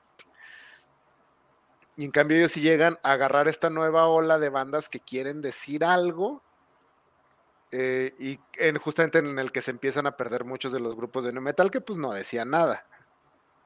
Y además System of a Down llega con esta actitud de decirle a los gringos que hay problemas más allá de los que los tocan a ellos, porque System of a Down también se mete mucho en lo que es los problemas de Armenia, Azerbaiyán y toda esa zona, porque sus familias son de allá. No sé si ellos nacieron allá o todos son nacidos en Estados Unidos, pero pues sus familias son de, esa zona. Entonces siempre fueron así de mucho de, güey, no porque aquí tú estés bien, quiere decir que allá no hubo nada, que era algo que pasó en los 90. O sea, los gringos decían, uy, ya se acabó la historia, ya no hay nada que ocurre en el mundo. Todavía me acuerdo mucho cuando Movie Box tocó un video sobre eso. No, es que en los 90 no pasaba nada y todo el mundo le quería decir, güey, no pasaban en Estados Unidos, Europa se estaba dividiendo en, los Balcanes, este, tu país estaba bombardeando gente en los Balcanes, este, y System of a Down entra justamente con esa perspectiva, de decir, güey, allá siempre han estado con problemas, que te vengas a enterar ahorita es tu pedo. Eh, si las más obvias son, por ejemplo, B.O.B., que es la de por qué los presidentes no luchan en sus guerras, etcétera, etcétera. Aquí por alguien me preguntaba, Still This Album, Still This Album no es su primer disco, su primer disco es Sugar, es este, sale en el disco, ay, no me acuerdo, pero es el, es el que tiene Sugar y es el que tiene la canción de Zelda. Eh, no me acuerdo cómo se llama ese disco. El segundo es Toxicity y el tercero es el disco doble, pero ahorita no me acuerdo cómo se Ah, este, Hypnotize and Mesmerize. Ajá, Mesmerize, ajá. Eh, las letras de Stone Temple Pilots también eran así, sí, pero Stone Temple Pilots no nos interesa. según Wikipedia, el primero se llama System of a Down y salió en 1998. Ah, ok, ah, ah. Sí, ya son más, más este, jovenzuelos. Que durante un tiempo Ser Targan como que se arruinó la voz. Tengo entendido que ya no alcanza las notas de sus discos originales. Eh, y por eso es que se ha movido más a cantos más melódicos y así. Que les recomiendo mucho, busquen la colaboración que hizo en vivo con los Prophets of Rage, que es la banda de, los que eran Race Against the Machines con el nuevo vocalista. Eh, hacen una colaboración en vivo la semana que muere Chris Cornell. Sale al escenario Sertanyan a cantar eh, Like Stone. Obviamente Sertaya no tiene la voz de Chris Cornell y no intenta llegar a las notas de Chris Cornell, la canta en su nivel de, voz, pero está muy padre la, interpretación que hace Like Stone. La tendré que buscar. Dice, canción. Ah, ya que están en eso, busquen, busquen, habla también de Nu Metal, este, busquen la colaboración que hace Chris Cornell con Linkin Park en la canción Crawling, igual en vivo. Lo hace dos veces, o hay dos videos de dos veces distintas. Muy chido cómo canta este. Oh, no, en ese caso nada más es el coro. Cornell entra de repente al escenario y empiezan a cantar una parte del coro junto a Chester. Está muy bonita. Eh, Cornell sí tiene un bozarrón eh, para hacerle competencia al, al, a la voz de Chester Bennington. Eh, pero obviamente lo hace con su tono de voz, que es ligeramente distinto al de Linkin Park, y se escucha muy bonito Crawling. Eh, búsquenlo, ese yo los encontré justamente la semana de, la muerte de, de Chris Cornell, o no, perdón, en el caso de la de Linkin Park, la semana de la muerte de, Chester Bennington. Eh, que dice, sí, dicen los jueves que los, los gringos nada más se preocupaban de tener un trabajo de 9 a 5 en su cubículo. Sí, es muy, ese era mucho el sex gay de los 90. Eh, los gringos este, creían que era lo peor tener un trabajo de 9 a 5 y una casa llena de muebles de Ikea, que ahorita ya quisieran tenerlo.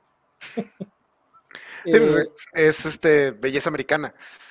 Toda esa es belleza americana, la, tragedia del hombre de clase media gringo que vive en un pinche casón. Pues está enorme la casa donde vive Kevin Spacey. Pero no tiene libertad emocional. Sí, pero se está secando su alma artística.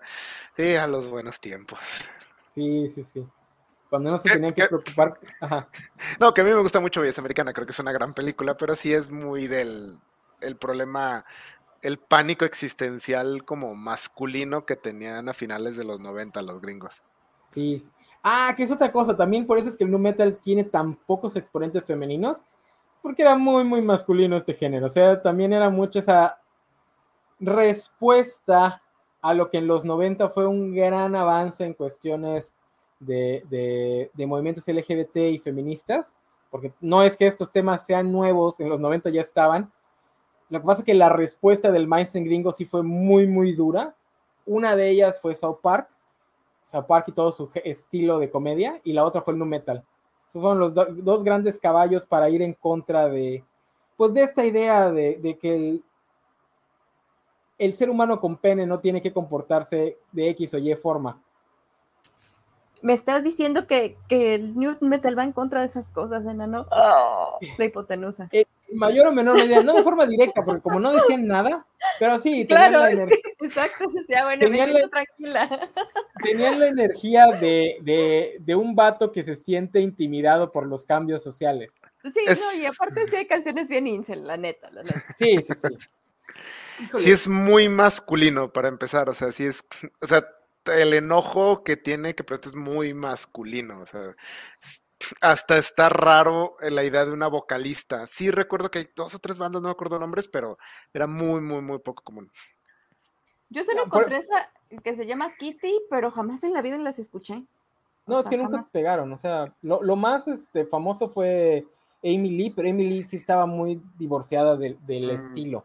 Nada más porque la querían forzar al, ahí, ajá no, y este, el tema Incel creo que se dio por, o sea, solo porque pues es justamente canciones acerca de hombres blancos enojados, adolescentes. Eventualmente uno de tus corajes es que las chavas no te pelan y no sabes por qué.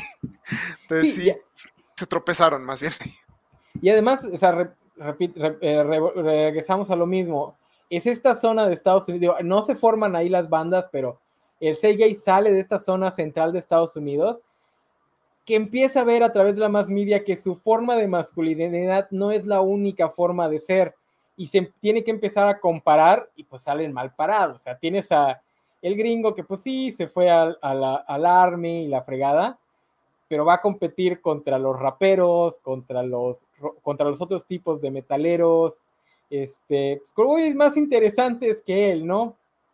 Entonces, Fred Dorr, también por eso es que Fred Dorr tuvo tanta fama, porque representa muy bien a este gringo pan sin sal, completamente X, eh, y les vende la idea de que también puede ser sexy, también puede salir con Britney Spears, etcétera, etcétera, ¿no? Ahorita, ahorita, ahorita lo que sintieron ellos en esa época es lo que muchos están sintiendo ahorita con cosas como Pete Davidson saliendo con la mitad de Hollywood. Que tú así, no, ¿por qué? Güey, porque está guapo el güey en su forma rara, este, bocona, es alto, es güero, es un comediante. ¿Por qué no querrían salir con él? Pero es lo que sentían en su momento también con, pues, con todos los raperos. Con Kurt Cobain, que pues, ahorita visto desde 2022 no se ve tan radical su estilo, pero en su momento también era bastante poco masculino el buen Cobain. Eh, que creo que al final sí este, era bisexual o algo así. Eh, y pues sí, eh, el nu metal fue así como que su pequeño oasis para los blancos para decir, no, no, no, la masculinidad este, tradicional sigue existiendo y sigue siendo cool. Era mucho eh. la masculinidad de fraternidad de universidad, o sea, de güeyes sin playera aplastándose latas en la cabeza y así, era mucho el feeling. Sí, sí, sí. Que por cierto, si quieren oírlo, quieren ver lo patético que es realmente este, ciertas posturas del metal, hay una que ya no, les, ya no fue de los famosos, fue de los del 2009. Se llama Hinder el grupo y su canción es Striptease. Y es básicamente una canción enojada porque existan este, artistas musicales.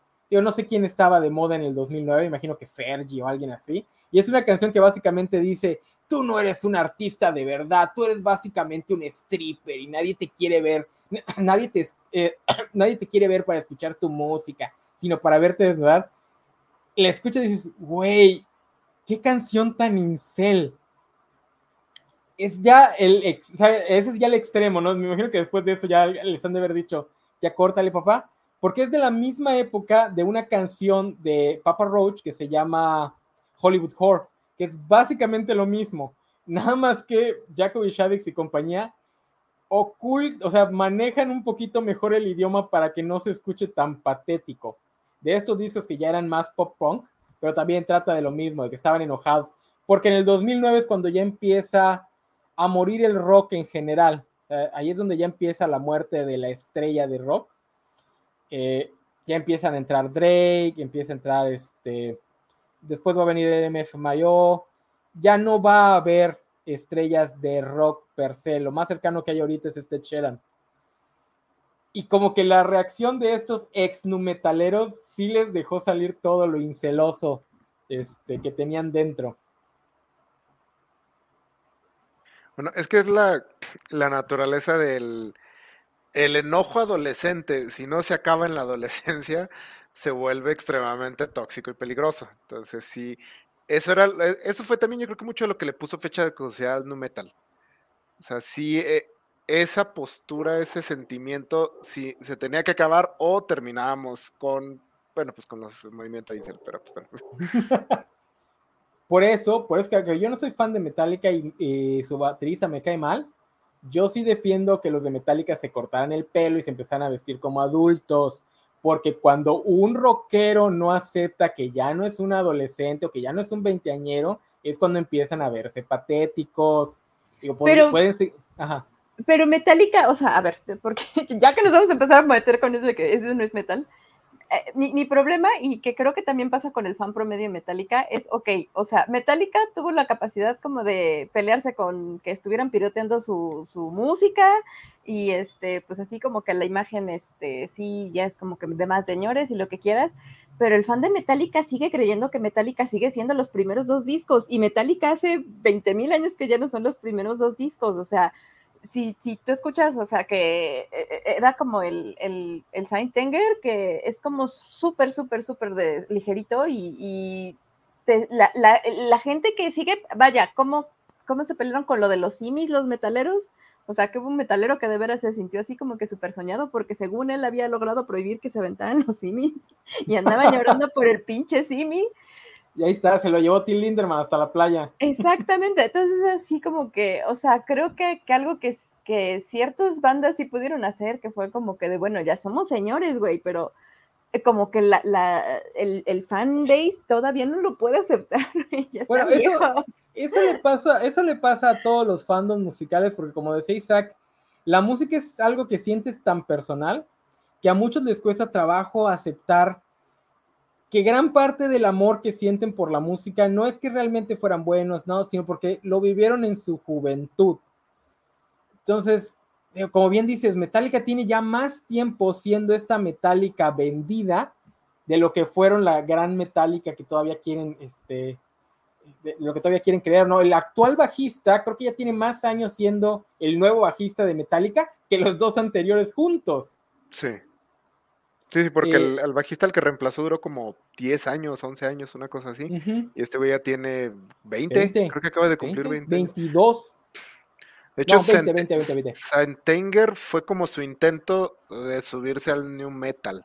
un intento muy mal planeado porque Metallica había sido la banda de metal, porque Metallica sí, sí es metal, que había logrado brincar al mainstream, o sea, que eran como figuras pop, o sea, y no pop en el sentido musical, sino eh, íconos del pop, todo el mundo ubicaba Metallica, mi mamá ubica Metallica, o sea, entonces sí, habían logrado eso, entonces quererse subir una moda en un momento de crisis produjo el que yo creo que es el peor disco de Metallica por un chingo. Eh, el Sign es el que trae, eh, donde, donde metieron este, la canción de I Disappear, ¿no, verdad? No. I ah, Disappear no viene, según yo, en ningún disco de Metallica. Ah, la sacaron para Misión Imposible Misión Imposible. Porque de hecho fue la última que, que, grabaron con el vocalista, con el bajista, con el bajista este que se salió. Este, ay, nos dicen que Ahash hizo la versión de un Forgiven de este disco que hicieron con. Que de hecho también este, en ese mismo disco, qué bonito canta este Miley Cyrus, la de este, Nothing Else Matters. Como tiene la voz así como que aguardientosa, se escucha bien chido. Es, más, e, escúchenlo, vayan. este, no, sí, no, es que sí, el problema con los fandoms es justamente ese que, digo, a todos nos pasa, ¿no? Yo soy fan de Papa Roach, pero ya no me interesa nada lo que hicieron después del Getting Away with Murder. Me gusta uno o dos canciones de los discos que vinieron después, pero pues, ahorita siguen tratando de ser los jovencitos, con el llegarle a la generación del Fortnite. Dices, ya tienes cincuenta y tantos. es lo malo de los géneros que surgen para adolescentes, o sea, es imposible replicarlos porque por naturaleza la siguiente generación de adolescentes no va a querer escuchar lo mismo que, que sus papás o sus hermanos mayores, van a querer algo nuevo. Entonces, porque lo mismo le pasó al, al emo punk, o sea, donde era este como My Chemical Romance y todo eso, que fueron como los que tomaron el lugar del nu metal y también, o sea, se llegaron a salir, se graduaron de la universidad todos sus fans y se acabó. Sí, ya no, o sea, ahorita pueden regresar como 30, este, cuarentones emo, pero ya no les van a llegar a la chaviza. Eh, aquí eh, Abril Lavigne hizo Food, pero creo que no lo hizo en esta, en este disco, ¿verdad? Es, anterior el. es antes.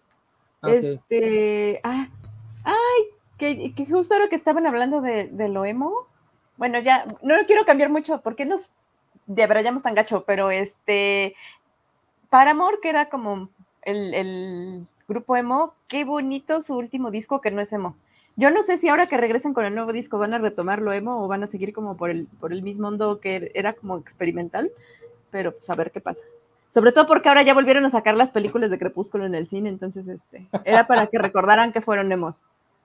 Eh, ahorita que hablaban de eso, de, lo que estamos hablando de los viejitos que quieren seguir siendo jóvenes, me vino a la mente que ya, pues ya sale vestido con saco, o sea, casi siempre sale vistiendo saquito y corbata, bueno, corbata no, pero o sea, bien vestido como un adulto. Y me viene a la mente porque me acuerdo que una de las cosas que a mis tíos que son de la generación de Kiss, este Pink Floyd, etcétera, eh, les molestaba de, estos grupos que veíamos nosotros, era justamente eso, que salían como mamarrachos. Es que, ¿por qué salen como mamarrachos?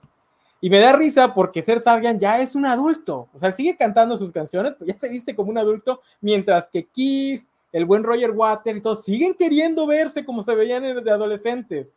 entonces, está bonito cuando uno de tus artistas favoritos este, acepta que, ya creció contigo. Dice Alejandro Guerra, ¿cómo se llama el disco no emo de Paramore, Sophie? Me interesa. Se llama After Lauter. Este, a mí lo que me gusta, por ejemplo, de Paramore y de Avril Lavigne es que como que están este, poniendo bajo su ala a las nuevas este, Starlets, como esta. Ay, se me fue el nombre. Sale mucho en TikTok su canción. Una de las nuevas niñas. No, no, se me fue el nombre. Eh, Avril Lavigne cantó Fuel en un concierto de Metallica, ¿no? No sé. Estoy como que sí, o sea, estoy que seguro que fue en un concierto que la invitaron a que tocara, que, que ella cantara Fuel y fue un pinche drama con los fans. O sea, no creo cómo estuvo, pero fue, según yo, fue un en vivo. O sea, ya sea o fue de Avril Lavigne o fue de Metallica, pero sí estuvieron involucrados los de Metallica. Y sí recuerdo que fue un pinche drama. O sea, sí. Digo, a mí los de Metallica no me caen muy bien porque son el clásico ejemplo de güey que fue rebelde en su juventud porque quería hacer enojar a su papá, pero apenas fueron adultos, regresaron al, al conservadurismo de toda su línea familiar desde que tenían esclavos. Eh, por eso que no me caen bien, pero la verdad sí los entiendo. Tener esa fanbase ha de ser muy castroso, porque igual cuando salieron a, cuando, cuando lo de Stranger Things, pues los de Metallica han de haber estado felices, güey. Ay, mira, nos recuerdan, nos está conociendo la chaviza. Se asoman y ven que sus fans, ay, es que ustedes conocieron esta canción por Stranger Things y yo, ay, güey, no mames. Entonces debe ser muy castroso. En general, los metaleros son, ah, son difíciles. Por eso todos llegan a una edad y se vuelven automáticamente tías panistas, así se, se transforman en eso. Y, y, lo irónico es que gracias a eso es que el, el nu metal pudo despegar, porque el nu metal era para todos los que queríamos escuchar metal, pero no queríamos acercarnos a los metaleros. Entonces ese fue nuestro oasis. Entonces, ustedes, ustedes son los causantes de que Limp Bizkit fuera tan famoso. Este, dice, bueno, enano, Kids ya son puros imitadores oficiales hace años. Tres de los cuatro ya murieron y ya encima está más ocupado haciendo. Eh, oye, oye, oye, oye, los cuatro están vivos, papá. Este, y Paul y, y, y, Paul y Jane no se ponen esas mallas a sus setenta y tantos años para que tú vengas a levantarles este, mentiras. Solo tienen, solo tienen dos reemplazos, el de Ace Presley y el de, y el de Peter Chris. Porque primero muertos que bajarse de los escenarios o vestirse como adultos funcionales. Este, que además rarísimo que el hijo de Paul, eh, de Paul Stanley esté igualito, perdón, que el hijo de Jen Simmons esté igualito a Paul Stanley. algo, algo raro pasó ahí. Lo voy a googlear. Que, que ahora que, que, sacaron aquí, este, mm, yo no sé, ¿se supone que Slipknot todavía sigue en activo? Sí, ¿no? Vinieron a México hace como un año. En el concierto este que salió todo mal. Un no, no, no, eso, eso, fue antes de la pandemia. antes de la pandemia? Ah, que se les inundó, ¿no? Sí, que no, que los que, incendiaron. Que se, incendiaron la batería de, no me acuerdo de quién, de Evanescence, creo que es más, creo, que fue de Evanescence que les incendiaron la batería. sí, de Evanescence. Poco fue antes de la, ay, pinche flujo del tiempo con la pandemia, esto de la verga. Puede que haya sido en el mismo 2020, pero fue antes de la pandemia, porque mi primo estuvo ahí. Me, me contó que se quitaron, que su esposa le dijo, esto se está poniendo medio heavy, mejor vámonos. Y justamente se estaban quitando cuando estaban incendiando la, batería. Sí, no, todavía hay bandillas ahí que andan. Sí. Ajá, que en activo, que algo que me que a mí me gusta mucho, este, ay, el vocalista, ¿cómo se llama? Cory Taylor. Que a mí en ah. realidad, o sea, o sea, sí me gusta Slipknot y creo que también este eh, fue como una que yo creo que me tocó ya ahora que lo están diciendo, porque si todo esto pasó como en los 2000, a mí ya me tocó como cuando entré en 2006 a la, a la universidad toparme con Slipknot. Entonces eso ya fue cuando ya estaba muy muerto el, el, new metal. Y a mí me gustan más sus bandas este, alternativas que son, ajá, la banda alternativa que es la de Stone Sour.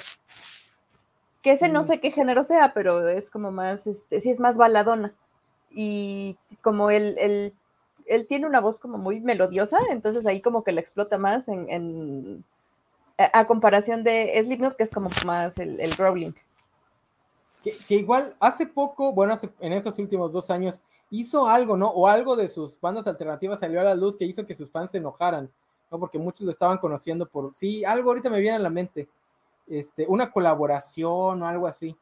Aquí nos están diciendo que lo de Abril Lavigne y Metallica fue en el MTV Icon. Que ahorita que lo hice me acuerdo de la el Sweet Emotion que cantó Jaco y Shaddix en, el de Aerosmith. No, Sweet Emotion. Sí, Sweet Emotion. Este, que aunque Jaco y Shaddix no tiene nada de voz, lo hizo muy bien. Que por cierto, hace uno o dos años cumplió los 20 años este, el Infest e hicieron un, pues, una especie de un plonget ellos mismos que no les quedó muy bien, pero pues para los que son fan de ese disco, eh, escúchenlo. Eh, ¿Qué pasó? Ah, quiero decir que también algo de lo que eventualmente mató al New Metal fue como, o sea, justamente como empezaron a sacarlas como en producción masiva, pero a la vez era música muy angustiosa. Eh, se notó que era angustia prefabricada. O sea, y creo que al final mucha de la gente reaccionó en contra de, o sea, de eso de... Como que a nadie le molestaba que el pop fuera prefabricado porque pues era así como super light, pero sí, sí, si te vas a poner oscuro, al menos que sí, tu, alma sí se oscura, no sé, algo así. Sí, y además para ese, para el momento de la muerte del metal ya estaba saliendo el nuevo, pues, bueno, no nuevo, nuevo, pero los grupos y los, y los artistas que sí tenían algo que decir, ¿no? Porque ya para ese momento Audioslave ya estaba por ahí con Like Stone, y pues comparas Like Stone con cualquiera de estas canciones de angustia y dices, no, papá, no, no, no tienes nada que hacer contra el buen Chris Cornell. Eh, o incluso Linkin Park, porque las canciones de Linkin Park sí te transmitían esa vibra y sí la sentía sincera. Sí, Linkin Park, Evanescence también, o sea, no me encanta Evanescence, pero sí, sí te daba más un feeling de genuina angustia. De hecho, Linkin Park tiene una colaboración con el esposo de Beyoncé, que hace una de las cosas que cualquier otro grupo, si lo hubiera hecho, si hubiese visto patético, porque tienen una canción juntos en los que ambos están hablando de lo que han sufrido. Y obviamente los de Linkin Park no se van a comparar a lo que sufrió este, una persona. ¿Cómo se llama el esposo de Beyoncé? JC. La de, la de non ¿no? Ajá. Ajá, que este, viene en Reanimation. Ajá. Sí, sí, sí. Y que para cualquier otro grupo sería patético, patético, pero como Linkin Park siempre se sintió sincero, pues se lo compras, ¿no? Es ok, pues ellos nada más están hablando de que los bulleaban en la escuela, mientras el otro güey está hablando de qué le pasaba en la prisión. Este, pues, pues, te lo compras porque son sinceros, o sea, sabes que sale de su corazoncito. No como los otros que pues sabes que les dijeron, güey, necesitas tener canciones más así, más llegadoras, con más punch. Sí, creo que también, por ejemplo, cuando de las últimas que sacó este Korn, ¿cómo se llama? El, un video que era acerca de un güey que le estaban bulleando un chingo en la, en la prepa y al final llega y los vomita a todos. Es Aaron Paul, el de Breaking ah, sí, cierto, es Aaron Paul. es la única razón por la, que ese, por la que ese video sigue saliendo, porque qué mala canción. Sí, qué mala. Y aparte, ya eso esto es que siete años después de Falling Away From Me. Sí, más o menos. Que sí se sentía, o sea, ese disco sobre todo que es, ah, ¿cómo se llama ese disco? Ese es Delicious. Sí, este sí estaba pesado, o sea, Freak on a Leash, si hicieran más así. Y de pronto ya es como que, ah, bueno, y qué feo es ser un niño blanco al que lo empujan en la escuela. Ah.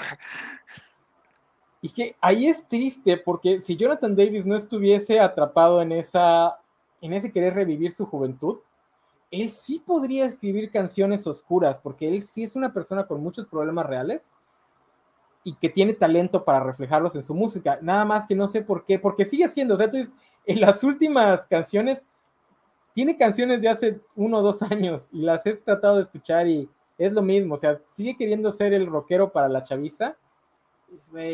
Ya, ya, ya, rondas los 50, papá, ya habla de pues, que el SAT que, el, que el fisgo te está persiguiendo. La hipoteca. La hipoteca. Que, fíjate que es algo que los raperos sí entienden muy bien. Eso lo, eso lo dice mucho, o lo decía mucho este, el güey de Community de Atlanta, se me fue Charles Gambino, que él, él decía que sus mentores, ahorita no me acuerdo quiénes fueron, dos, dos raperos de los raperos top, le decían, tienes que escribir canciones que sean sinceras. O sea, no, no hagas lo que intentan muchos, que es, ah, voy a ser rapero, entonces voy a decir que soy de la calle y salí, estuve en la prisión. A él le decían, no, no, güey, si tú no tienes nada que cantar de esto, no cantes de esto. O sea, canta de tus problemas. Porque él, porque él como era medio ñoño, pues decía, pues no, yo, ¿qué voy a cantar de, de mis ñoñeces? Y dice, no, pues es que es sincero. ¿Qué es lo que les faltaba a muchas, a muchas bandas? Incluida Korn, que Korn sí, es que cuando, cuando veías los detrás de la música de Korn, ay, sí entendías por qué el issue pega tanto pero pues nunca lo quisieron explorar. En, ah, Donald Glover, sí cierto. Eh, y lo mismo, Linkin Park.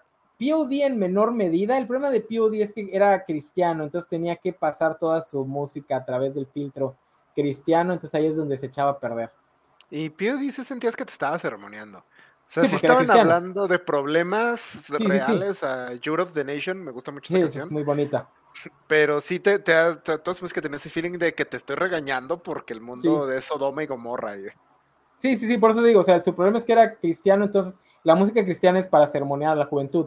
Porque YouTube the Nation tiene la vibra, o sea, tiene esa vibra de canción de new metal, de que te pega nada más con el, el sonido. El tema está padre, algunas partes de la letra están muy padres, pero algunas partes de la letra sí parecen de, lo que son, ¿no? Juventud este, cristiana que te está dando un sermón en, en, este, en el retiro.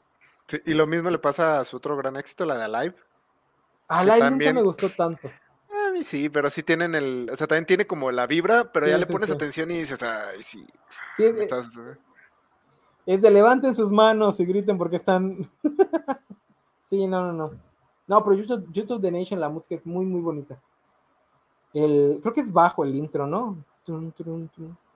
Eh, a ver, ¿qué, ¿qué, banda nos faltó, Sofía? ¿Alguna banda que no hayamos tocado ya para ir cerrando?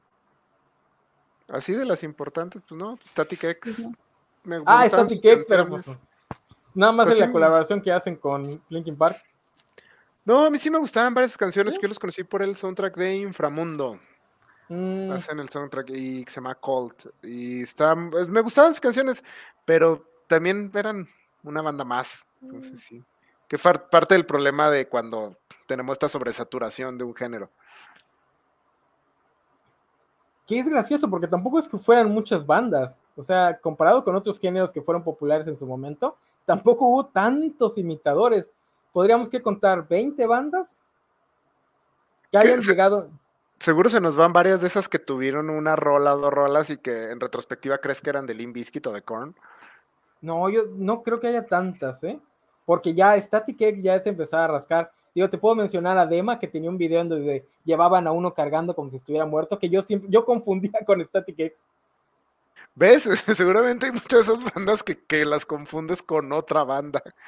Y, hay otras bandas que no eran un metal, pero como que también las, sus discas las quisieron empujar, como Disturbed, este, que no es nu metal para nada, especialmente su, su, el sencillo con el que despegaron, el de... No me acuerdo cómo se llama. Que de hecho vi, un TikTok donde están haciendo esa misma canción, pero con puros instrumentos de juguete. Y le, hizo dueto el vocalista. Estaba muriendo. El vocalista tiene un cover precioso de los de, de Son of Silence Ah, sí. Está ah, precioso, véanlo, véanlo, Muy, muy bueno. Que ya no pudo, que ya no pudo hacer la colaboración con, con, la vocalista original, ¿no? Este, ¿qué otro? Había una, había uno que eran, creo que, bueno, que también eran dos, dos este, vocalistas, y creo que tenían a alguien tocando la, las backpipes, ¿cómo se llaman? Este, el instrumento es escocés, que toca también Jonathan Davis. ¿Gaita? La gaita. Este, pero ya es ya mucho más heavy que, que nu metal. Eh, no, ya no me acuerdo. Tío, a mí me gusta, yo escuchaba mucho esta que se llama, eh, se llamaba Il Niño, que mm. aparte me daba credibilidad indie mientras escuchaba nu metal porque nadie más la escuchaba. Mi primo igual era fan de esa. Ah, no, miento, un amigo era fan de esa. Mm. Este, sí, ya es que tampoco, o sea, es que la verdad sí fue algo así como que muy fugaz. O sea, se quemó muy rápido. En el 98 empieza, digo, empieza desde el 96 con Korn, 95, 96 con Korn, pero es el 98 con índices que empieza a despegar y ya para el 2003, 2004 ya está muriendo. Ya para el 2005 ya todo el mundo renegaba de, del nu metal. Sí, pero el hecho de que estaba en MTV, en Telehit, así, los 10 más pedidos de MTV siempre había unas 3, 4 rolas. De, o sea, sí era, fue un pinche fenómeno esa madre.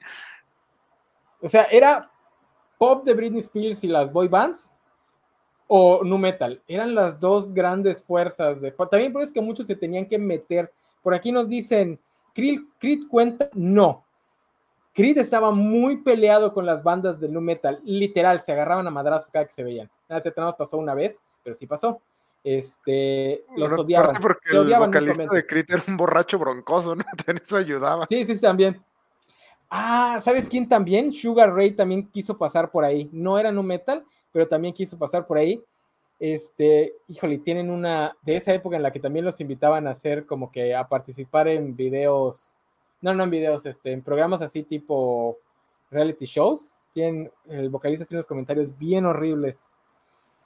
Eh, los de The Offspring, pues ellos ya eran una, ya eran una banda consagrada para ese momento, no tuvieron que rebajarse. Uno de sus discos como que sí intenta agarrar un poquito el sonido, pero pues tampoco.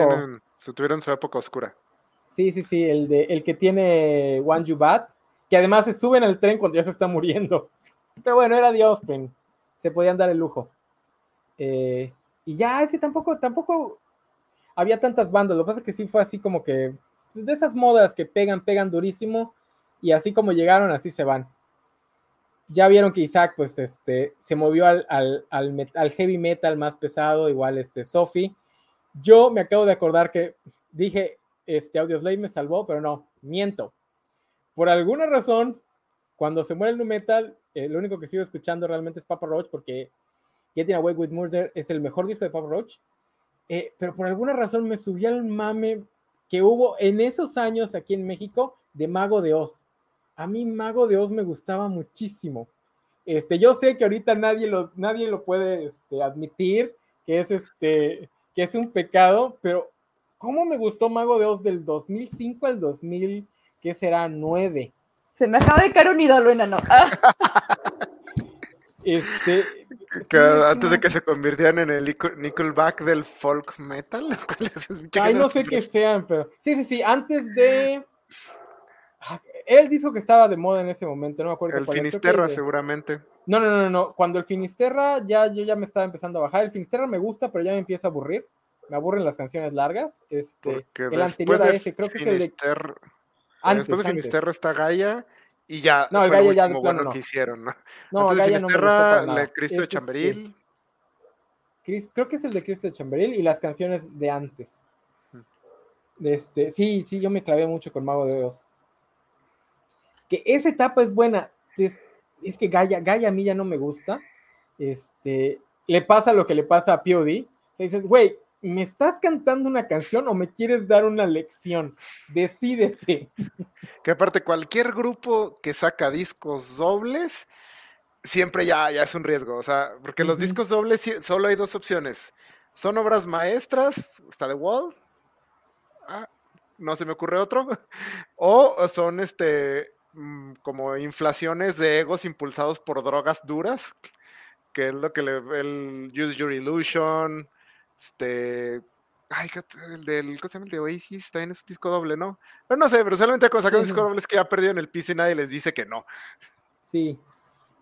Sí, lo que pasa es que, lo que, pasa es que The Wall es muy bueno, pero The Wall también es el ego de Roger Waters inflado a proporciones. Digo, había tanto aire caliente ahí que han seguido viviendo de eso. Este. No, a mí me encanta, a mí me encanta ese, ese disco, pero cuando hablo de Pink Floyd, yo siempre digo, el mejor disco de Pink Floyd es Dark Side of the Moon, porque The Wall es Roger Waters y sus sorprendentes amigos, con una pequeña colaboración de, David Gilmour. Este, y de Final Cut ya ni hablemos, lo que Roger Waters no pudo meter en el anterior. Este, ay, sí, ya, ya vamos a empezar a cortar. Entonces ya no, ya, ya hablamos de todos los grupos de nu metal que nos podíamos acordar. Algunos que la verdad no merecían ser mencionados, pero pues, Mencionamos Sugar Ray y ¿cómo se llaman? Los de Butterfly. Ah, sí, los de Crazy Town. Ay, a mí sí Crazy me, Town. a mí no, yo sí, no, ese sí no los podía tomar en serio. Sí, es que se era puro white trash. Años los este. y dije, ah, güey, no. Este, no, pero No Metal eran con Lim y Limp Bizkit. Esos eran los dos grupos de, de Nu Metal.